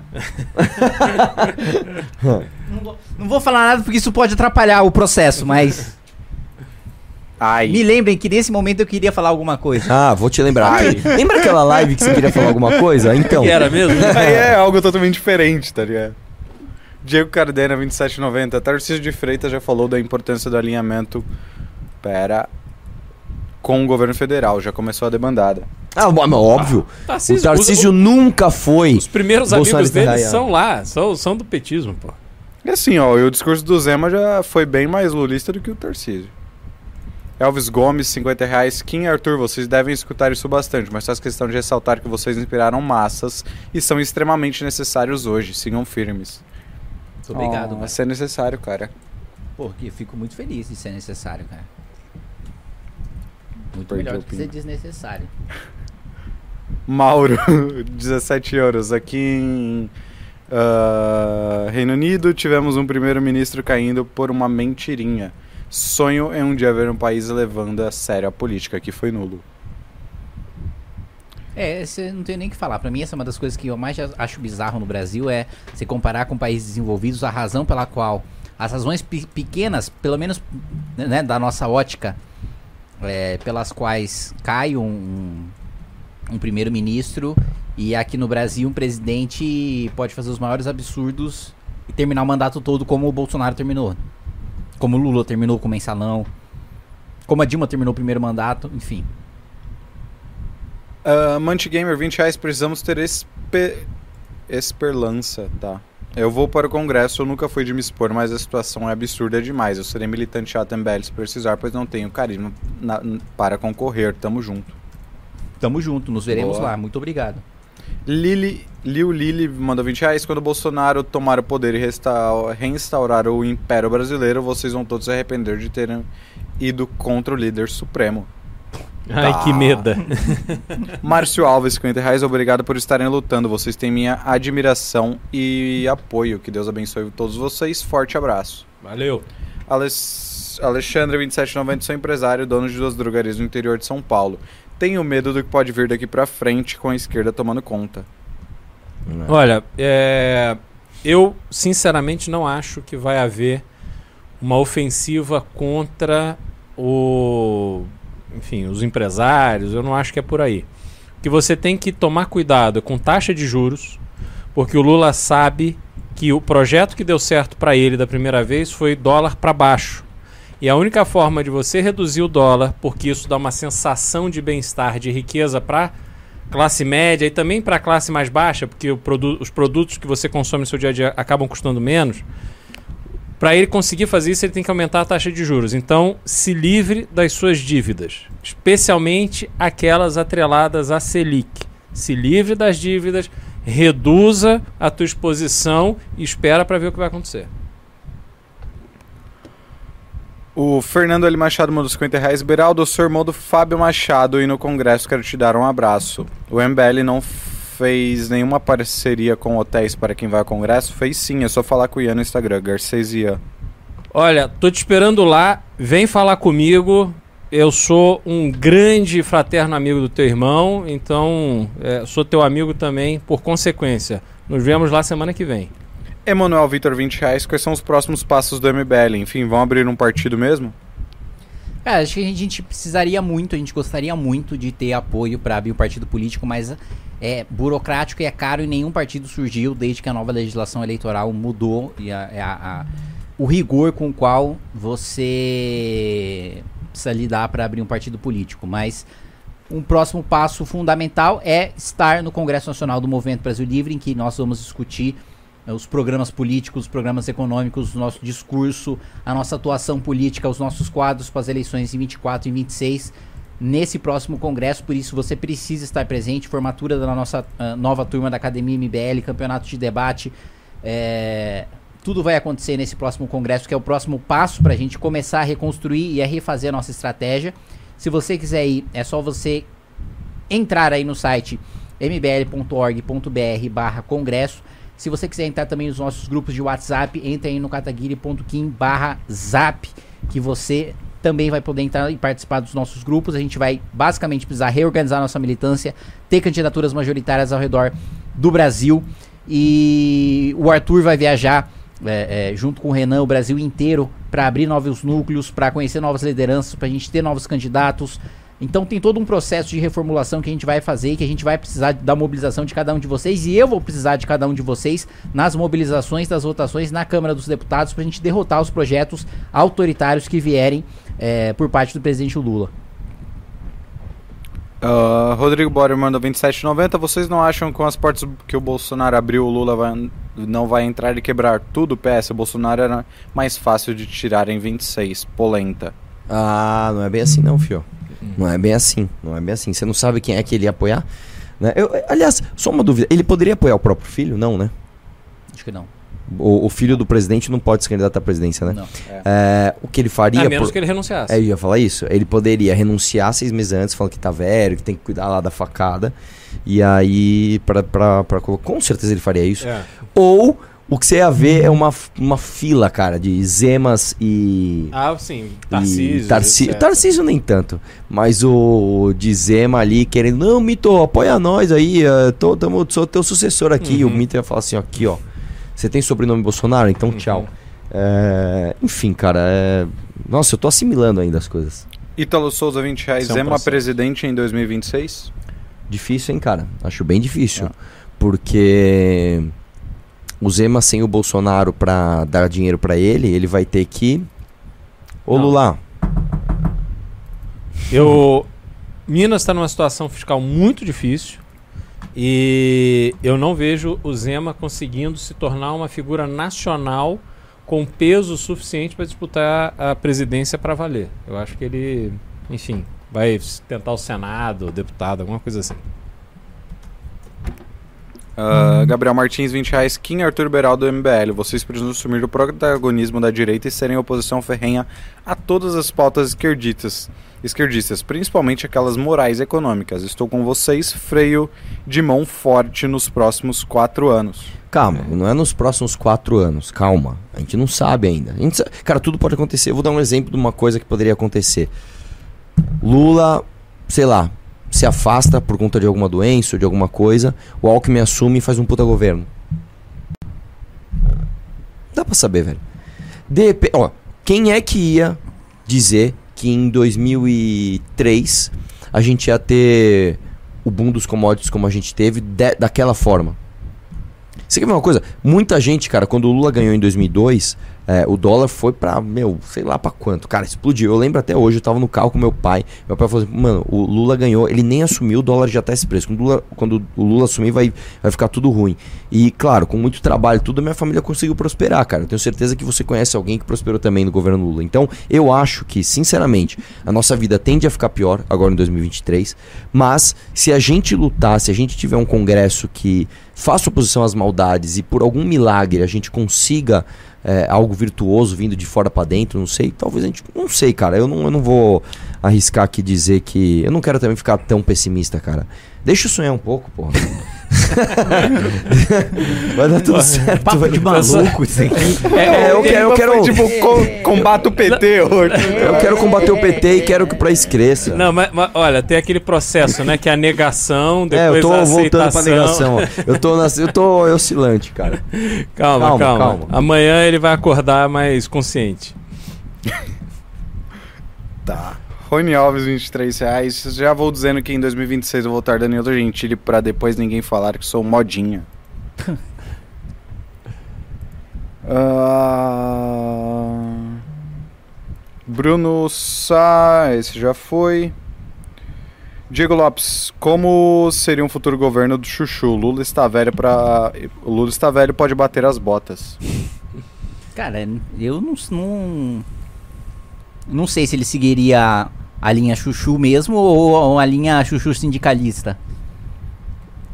É. Qual, qual, qual será o processo dele se afastar de toda a pressão petista que existe ali e do PSB, do próprio partido dele. Tudo bem que ele pode mudar de partido, porque ele não está atrelado ao partido ao longo dos próximos quatro anos. Mas é, ele certamente. Outra coisa, ele quando foi governador, das inúmeras vezes que ele foi governador de São Paulo, ele também dialogava muito bem com a esquerda aqui. As votações que o governo tinha na Lesp, e Arthur me corrija, tinha voto de petista, de PSDBista, de todo mundo, né? A oposição aqui era Quem, pífia. quem? O Alckmin em Você relação. imagina que Conversava com todo nenhuma. mundo, né? Imagina, a Lesp nunca fez oposição a ninguém. E não vai ter. Ah, o Tarcísio imagina. Vai ter. Cara, a Lesp simplesmente não faz oposição. Primeiro porque ninguém lembra que existe deputado estadual. Como é? Não, mas eu tô falando assim, da habilidade que o Alckmin teria para se compor com essas forças de, forças de esquerda que fizeram com que ele se ah, tornasse. tá, tá, tá, e, tá, tá. e aí migrasse para um governo de, de centro-direita. É que o Alckmin também não é um governo de centro-direita. Eu acho que ele também vai com o flow. O Alckmin. ele tá preocupado com educação. A Dona Maria. É isso, cara. Giovanni, 20 reais e um centavo e não disse nada. JP Franca, 44 e 33. Precisamos de oposição, 4433. Muito obrigado. Robson Campos, 20 reais. E aí, Arthur, irão tentar reverter seu processo de cassação? Precisaremos de todos os dispostos a essa nova batalha. Sim, Certo, sim. tentei enviar o superchat pelo canal do Arthur, mas foi impedido. Mas foi impedido. Abraço a todos. Sim, vamos tentar. Ah, Reinaldo Torres, 20 reais. Pessoal, agora que temos um próximo governo um pouco obscuro, acham que as pessoas. Acho que as pessoas buscam. Li... Acham que as pessoas a buscam liberdade esse ano vão se juntar. Novo MBL, ideias radicais, Nando, etc. Não sei, cara. Ah, e buscar construir já sei. 2026? Eu vou te falar uma coisa, irmão. Eleitoralmente, quem tem vida somos só nós, tá? Esses caras, todos esses outros movimentos, com todo respeito, é, eles mostraram que eles não têm relevância eleitoral, vamos chamar assim. Então o cara vai ter que fazer uma opção. Ou ele vai ser pragmático, vai defender alguém que tá na- no campo de batalha, lutando pelo que é certo pelos últimos seis anos e tem chance de vencer, ou ele vai ficar pagando de limpinho, o que ele não é, porque no final das contas, muitos desses ou foram pra Lula ou foram pra Bolsonaro no meio do caminho, vocês viram, né? E vão ficar ali com invejinha de quem tá tentando lutar de fato e crescendo com isso. É isso. É isso. Tá? Agora, outros, como por exemplo o Marcelo Brigadeiro, o Nando Moura, o André Guedes, o Diego Rox, são caras que ao longo dessa trajetória já se mostraram quem são e são firmes. Né? São caras que, apesar de alguns desentendimentos, um aqui outro ali, se mostraram firmes. E, e- e esses caras, velho, reconhecem o valor de si próprio e de nós. Então, eu não acho que nada mudou com essa eleição. Eu não acho que esses honrados agora vão fazer algum. Não, vão continuar fazendo o que estão fazendo desde antes, que é, é, lutar o bom combate. Né? Lutar o bom combate ao lado de quem merece. Uh, ZombieX, 50 reais. Kim, bolsonarismo e MBL saem enfraquecidos nessa eleição. A pergunta que fica é: o poder corrompe? Cara, você leu rápido demais. Bolsonarismo e MBL saem enfraquecidos nessa eleição. A pergunta que fica é: o poder corrompe? Cê que uma coisa tem a ver com a outra? Não, e É. primeiro, primeiro o seguinte: o poder corrompe, sim, tá? E tanto que nós estamos aqui e a gente passou por diversas provações para estarmos aqui. Né? Quantas vezes eu não passei por tentações, o Kim também, o Beraldo também.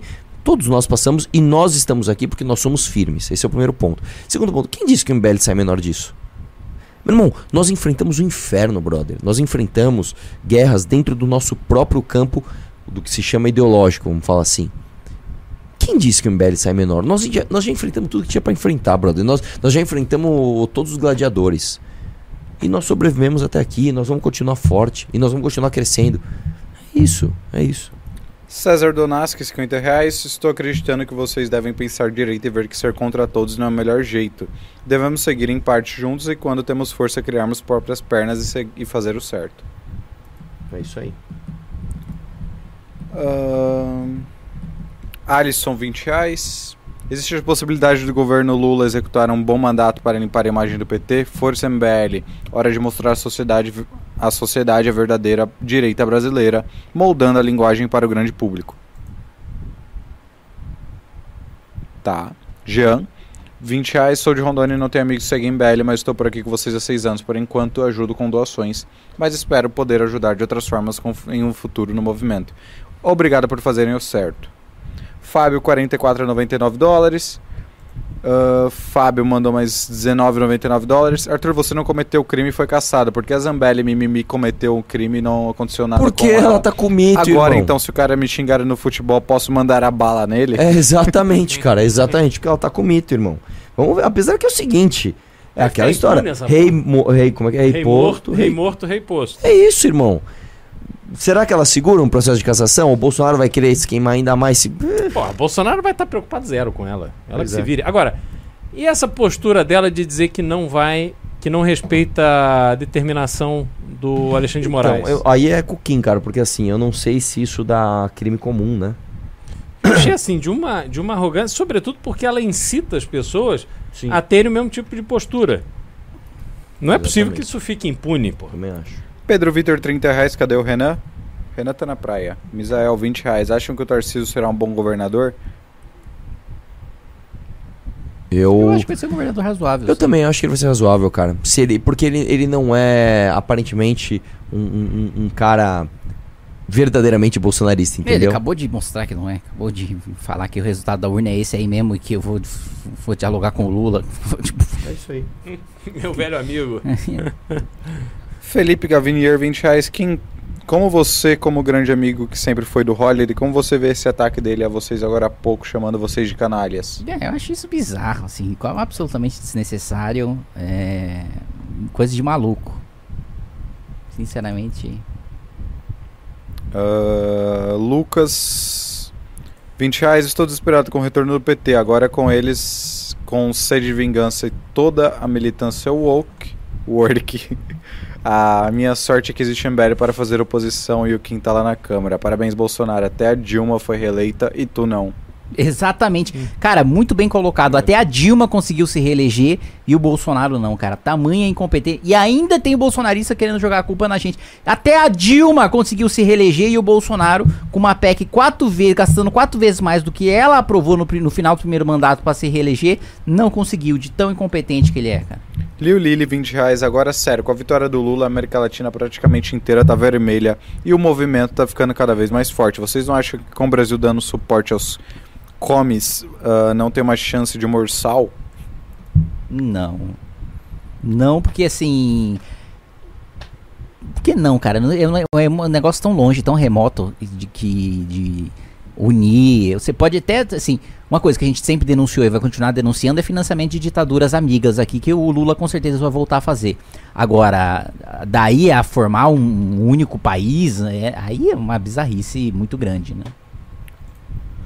Danilo Souza, 20 reais. Boa noite. O PL permite que os deputados votem como queiram? Ter- ah, teremos a oportunidade de ouro de ver o Nicolas Gadeira e Zambetta votando junto ao governo petista? Por favor, falem sobre isso. Valdemar é mal. Não, não. O PL não deixa os deputados votarem como eles quiserem. Não existe deputado independente dentro do PL. Se o Valdemar fechou com o PT e com o Lula, vão ter que votar com o Lula ou vão perder o mandato. Ah, Danilo, 9 dólares 99 centavos. Kim Arthur, tu vai comer picanha? Meu voto é nulo. Lula e Bolsonaro é a mesma coisa. E Danilo Gentili 2026. É isso aí. Eu vou comer um hambúrguer já já. Célio Eu Peso, vou comer 20 um reais. galeto. Vamos ver se ele Com chega. polenta. Porra, ele Sério, oferece peso- galeto em voz alta. Você vai pedir um hambúrguer e não ofereceu. Porra, cara. ah. Eu tô ferrado. Calma aí. Oh, chegou. É sério, chegou. Chegou. Acabou de chegar aqui. Pega lá, sério. M- m- Senão o cara vai ficar esperando. O Que final pena, hein, do- Arthur? meu celular é o código. que cuzão, né, velho? Esse Kim, velho. Célio Peso, 20 reais. É assim como o Kim tem um canal no WhatsApp, o MBL também tem que criar no canal do Zap também. O MBL tem, mas o Kim prefiro divulgar o dele. Vai, vamos, vamos pro dele também. Ah, Ezequias, eita, passou um bicho aqui. Ezequias Viana, 20 reais. Lembrei hoje de abrir a Amazon e assistir novamente. Não vai ter golpe. Imagina o filme na cabeça. A luta continua, não pode parar. Não mesmo. Franc... Francierton Games mandou 20 reais. Parabéns, MBL, por todo o trabalho. Com vocês tenho aprendido muito e tenho esperança de darmos a volta por cima em tudo isso. Votei nulo com gosto e faria o mesmo novamente se fosse necessário. Abraço e vamos questionar tudo. Obrigado, irmão. Lucas Rodrigues, olá Arthur Kimberal, trabalho com TI, gostaria muito de ajudar, mas nessa, mas nessa frente vocês têm essa frente com o MBL, gostaria também de trabalhar no que faço, mas ajudando o Brasil de alguma forma. Obrigado. Fala com o Ian no Instagram, Garcesia. E vai no Congresso. Ah, é, e vai no Congresso. Emanuel Vitor, 20 reais. Vamos atrás de unir forças com Nano Moura, Danilo Gentili, entre outras. Agora, com essas forças de esquerda no poder, vamos receber novamente Rubinho, Holiday e todos esses que saíram, se eles quiserem voltar? O Holiday acabou de esculhambar a gente É. em algum lugar aí que O cara tava vi. chorando no Instagram lá pela, pela derrota do Bolsonaro. Matheus Santos, 27,90. Viram o vídeo do Fernando Holliday? Já falamos sobre isso. Debate, 50 reais. Pedir apoio sem críticas demonstra fraqueza. Quem é forte peita as críticas e melhora com elas. Uh, Memphis No Name mandou 20 reais. Kim, o que você acha da comemoração do Bisoto à vitória do Lula? Eu votei nulo e acho um absurdo um membro do MBL apoiar qualquer bandido. Lula ou Bolsonaro. A galera tá falando disso do Bisoto, mas o Bisoto não é membro do MBL. É, É, pois é, ele é convidado do, Sul MBL tem um News. Convidado do MBL News às vezes. E ele vem trazer justamente uma visão diferente, vem contribuir aqui com, com É, os todo debates. nacionalista lá. É, não- Ah, Felipe, 200 reais. Muito obrigado pelo serviço prestado por vocês todos. MBL é uma instituição única no Brasil. Léo Oliveira, 27,90. O Lula devia ter feito o primeiro discurso com a camiseta do Brasil para libertar ela e a gente poder usar de novo na Copa. Ah, eu vou usar sem dó na Copa. É, e agora o último pimba. Finalmente. Opa. Vamos sair desse calor. Lucas Lobato, 20 reais. O que diria o Olavo de Carvalho com essa vitória do Lula? Como é que é? O que diria o Olavo? Cara, o que, que ele diria? Ele ia falar, eu avisei, eu Sim. avisei o Bolsonaro, ele eu sou avisando. foda, É, eu sou ele, o ele já tá cara. na cota falando que e- perder. É, e. Não, porque o Bolsonaro tem que pôr tanque na rua, aquela ideia idiota dele de que, ai, nossa, tem que pôr as Forças Armadas. Sabe o que o Olavo diria? O que o, o Weintraub, o que essa galera É. vai dizer. Entendeu? É isso, é só ver o que eles, o que eles falam. Bom, é isso. Considerações finais aí? Bom, cara. É... Sua polenta chegou? Minha comida chegou, eu preciso realmente comer, cara. Eu tô mal. Tô mal. É, tô mal, tô mal. Tenho 36 anos agora e nunca Quando vi isso pra ter voltado. Foi dia 21 de agosto, cara. Ah, pô. Agora, Você me que tinha sido ontem. Cumprimentou no dia. Mas é isso, gente. Tamo junto. Um abraço aí. Vamos questionar tudo. Chega de live, né, cara? É, Pessoal. tem que digerir, né? Amanhã tem live, amanhã a gente fala mais sobre É. isso, galera. Nossa, mãe, eu não vejo a hora de ver o Renan, cara. Renan É. com as suas altas análises renais. É.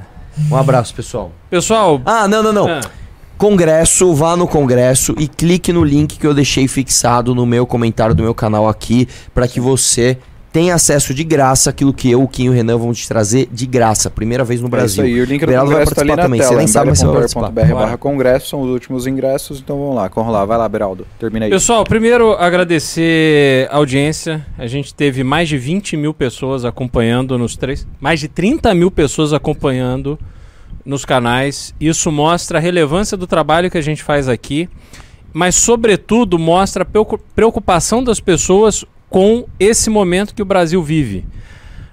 Em 2006, eu, nessa noite, nesse momento da apuração de resultado daquela eleição, era o Lula candidato à reeleição, e o Lula foi eleito naquela noite, foi reeleito naquela noite, eu tomei a decisão de sair do Brasil. E essa noite, hoje, ela me remete àquele momento. Porque então eu não tinha uma ligação, eu não tinha um caminho para participar de um processo de mudança. E eu fui embora, fiquei oito anos, fui recomeçar minha vida nos Estados Unidos, fiquei lá oito anos. E hoje eu tô aqui, junto com pessoas que enxergam esse momento como um momento extremamente difícil, mas onde a gente encontra respaldo, a gente encontra força, a gente con- encontra inteligência para poder lutar contra o que está por vir. E a gente tem instrumentos para defender o nosso país. E esse instrumento é você. Vocês que estão aí assistindo, vocês que vão participar de todo esse processo a partir de agora, é que nos dão a força suficiente para que a gente faça o barulho que for necessário para impedir que o Brasil descambe, porque esse é o risco que a gente corre. Então tenha consciência da sua responsabilidade, tenha consciência do seu papel. Continue acompanhando, continue compartilhando, porque a gente vai ter que enfrentar essa barra que está aqui diante de nós juntos. Então vamos em frente.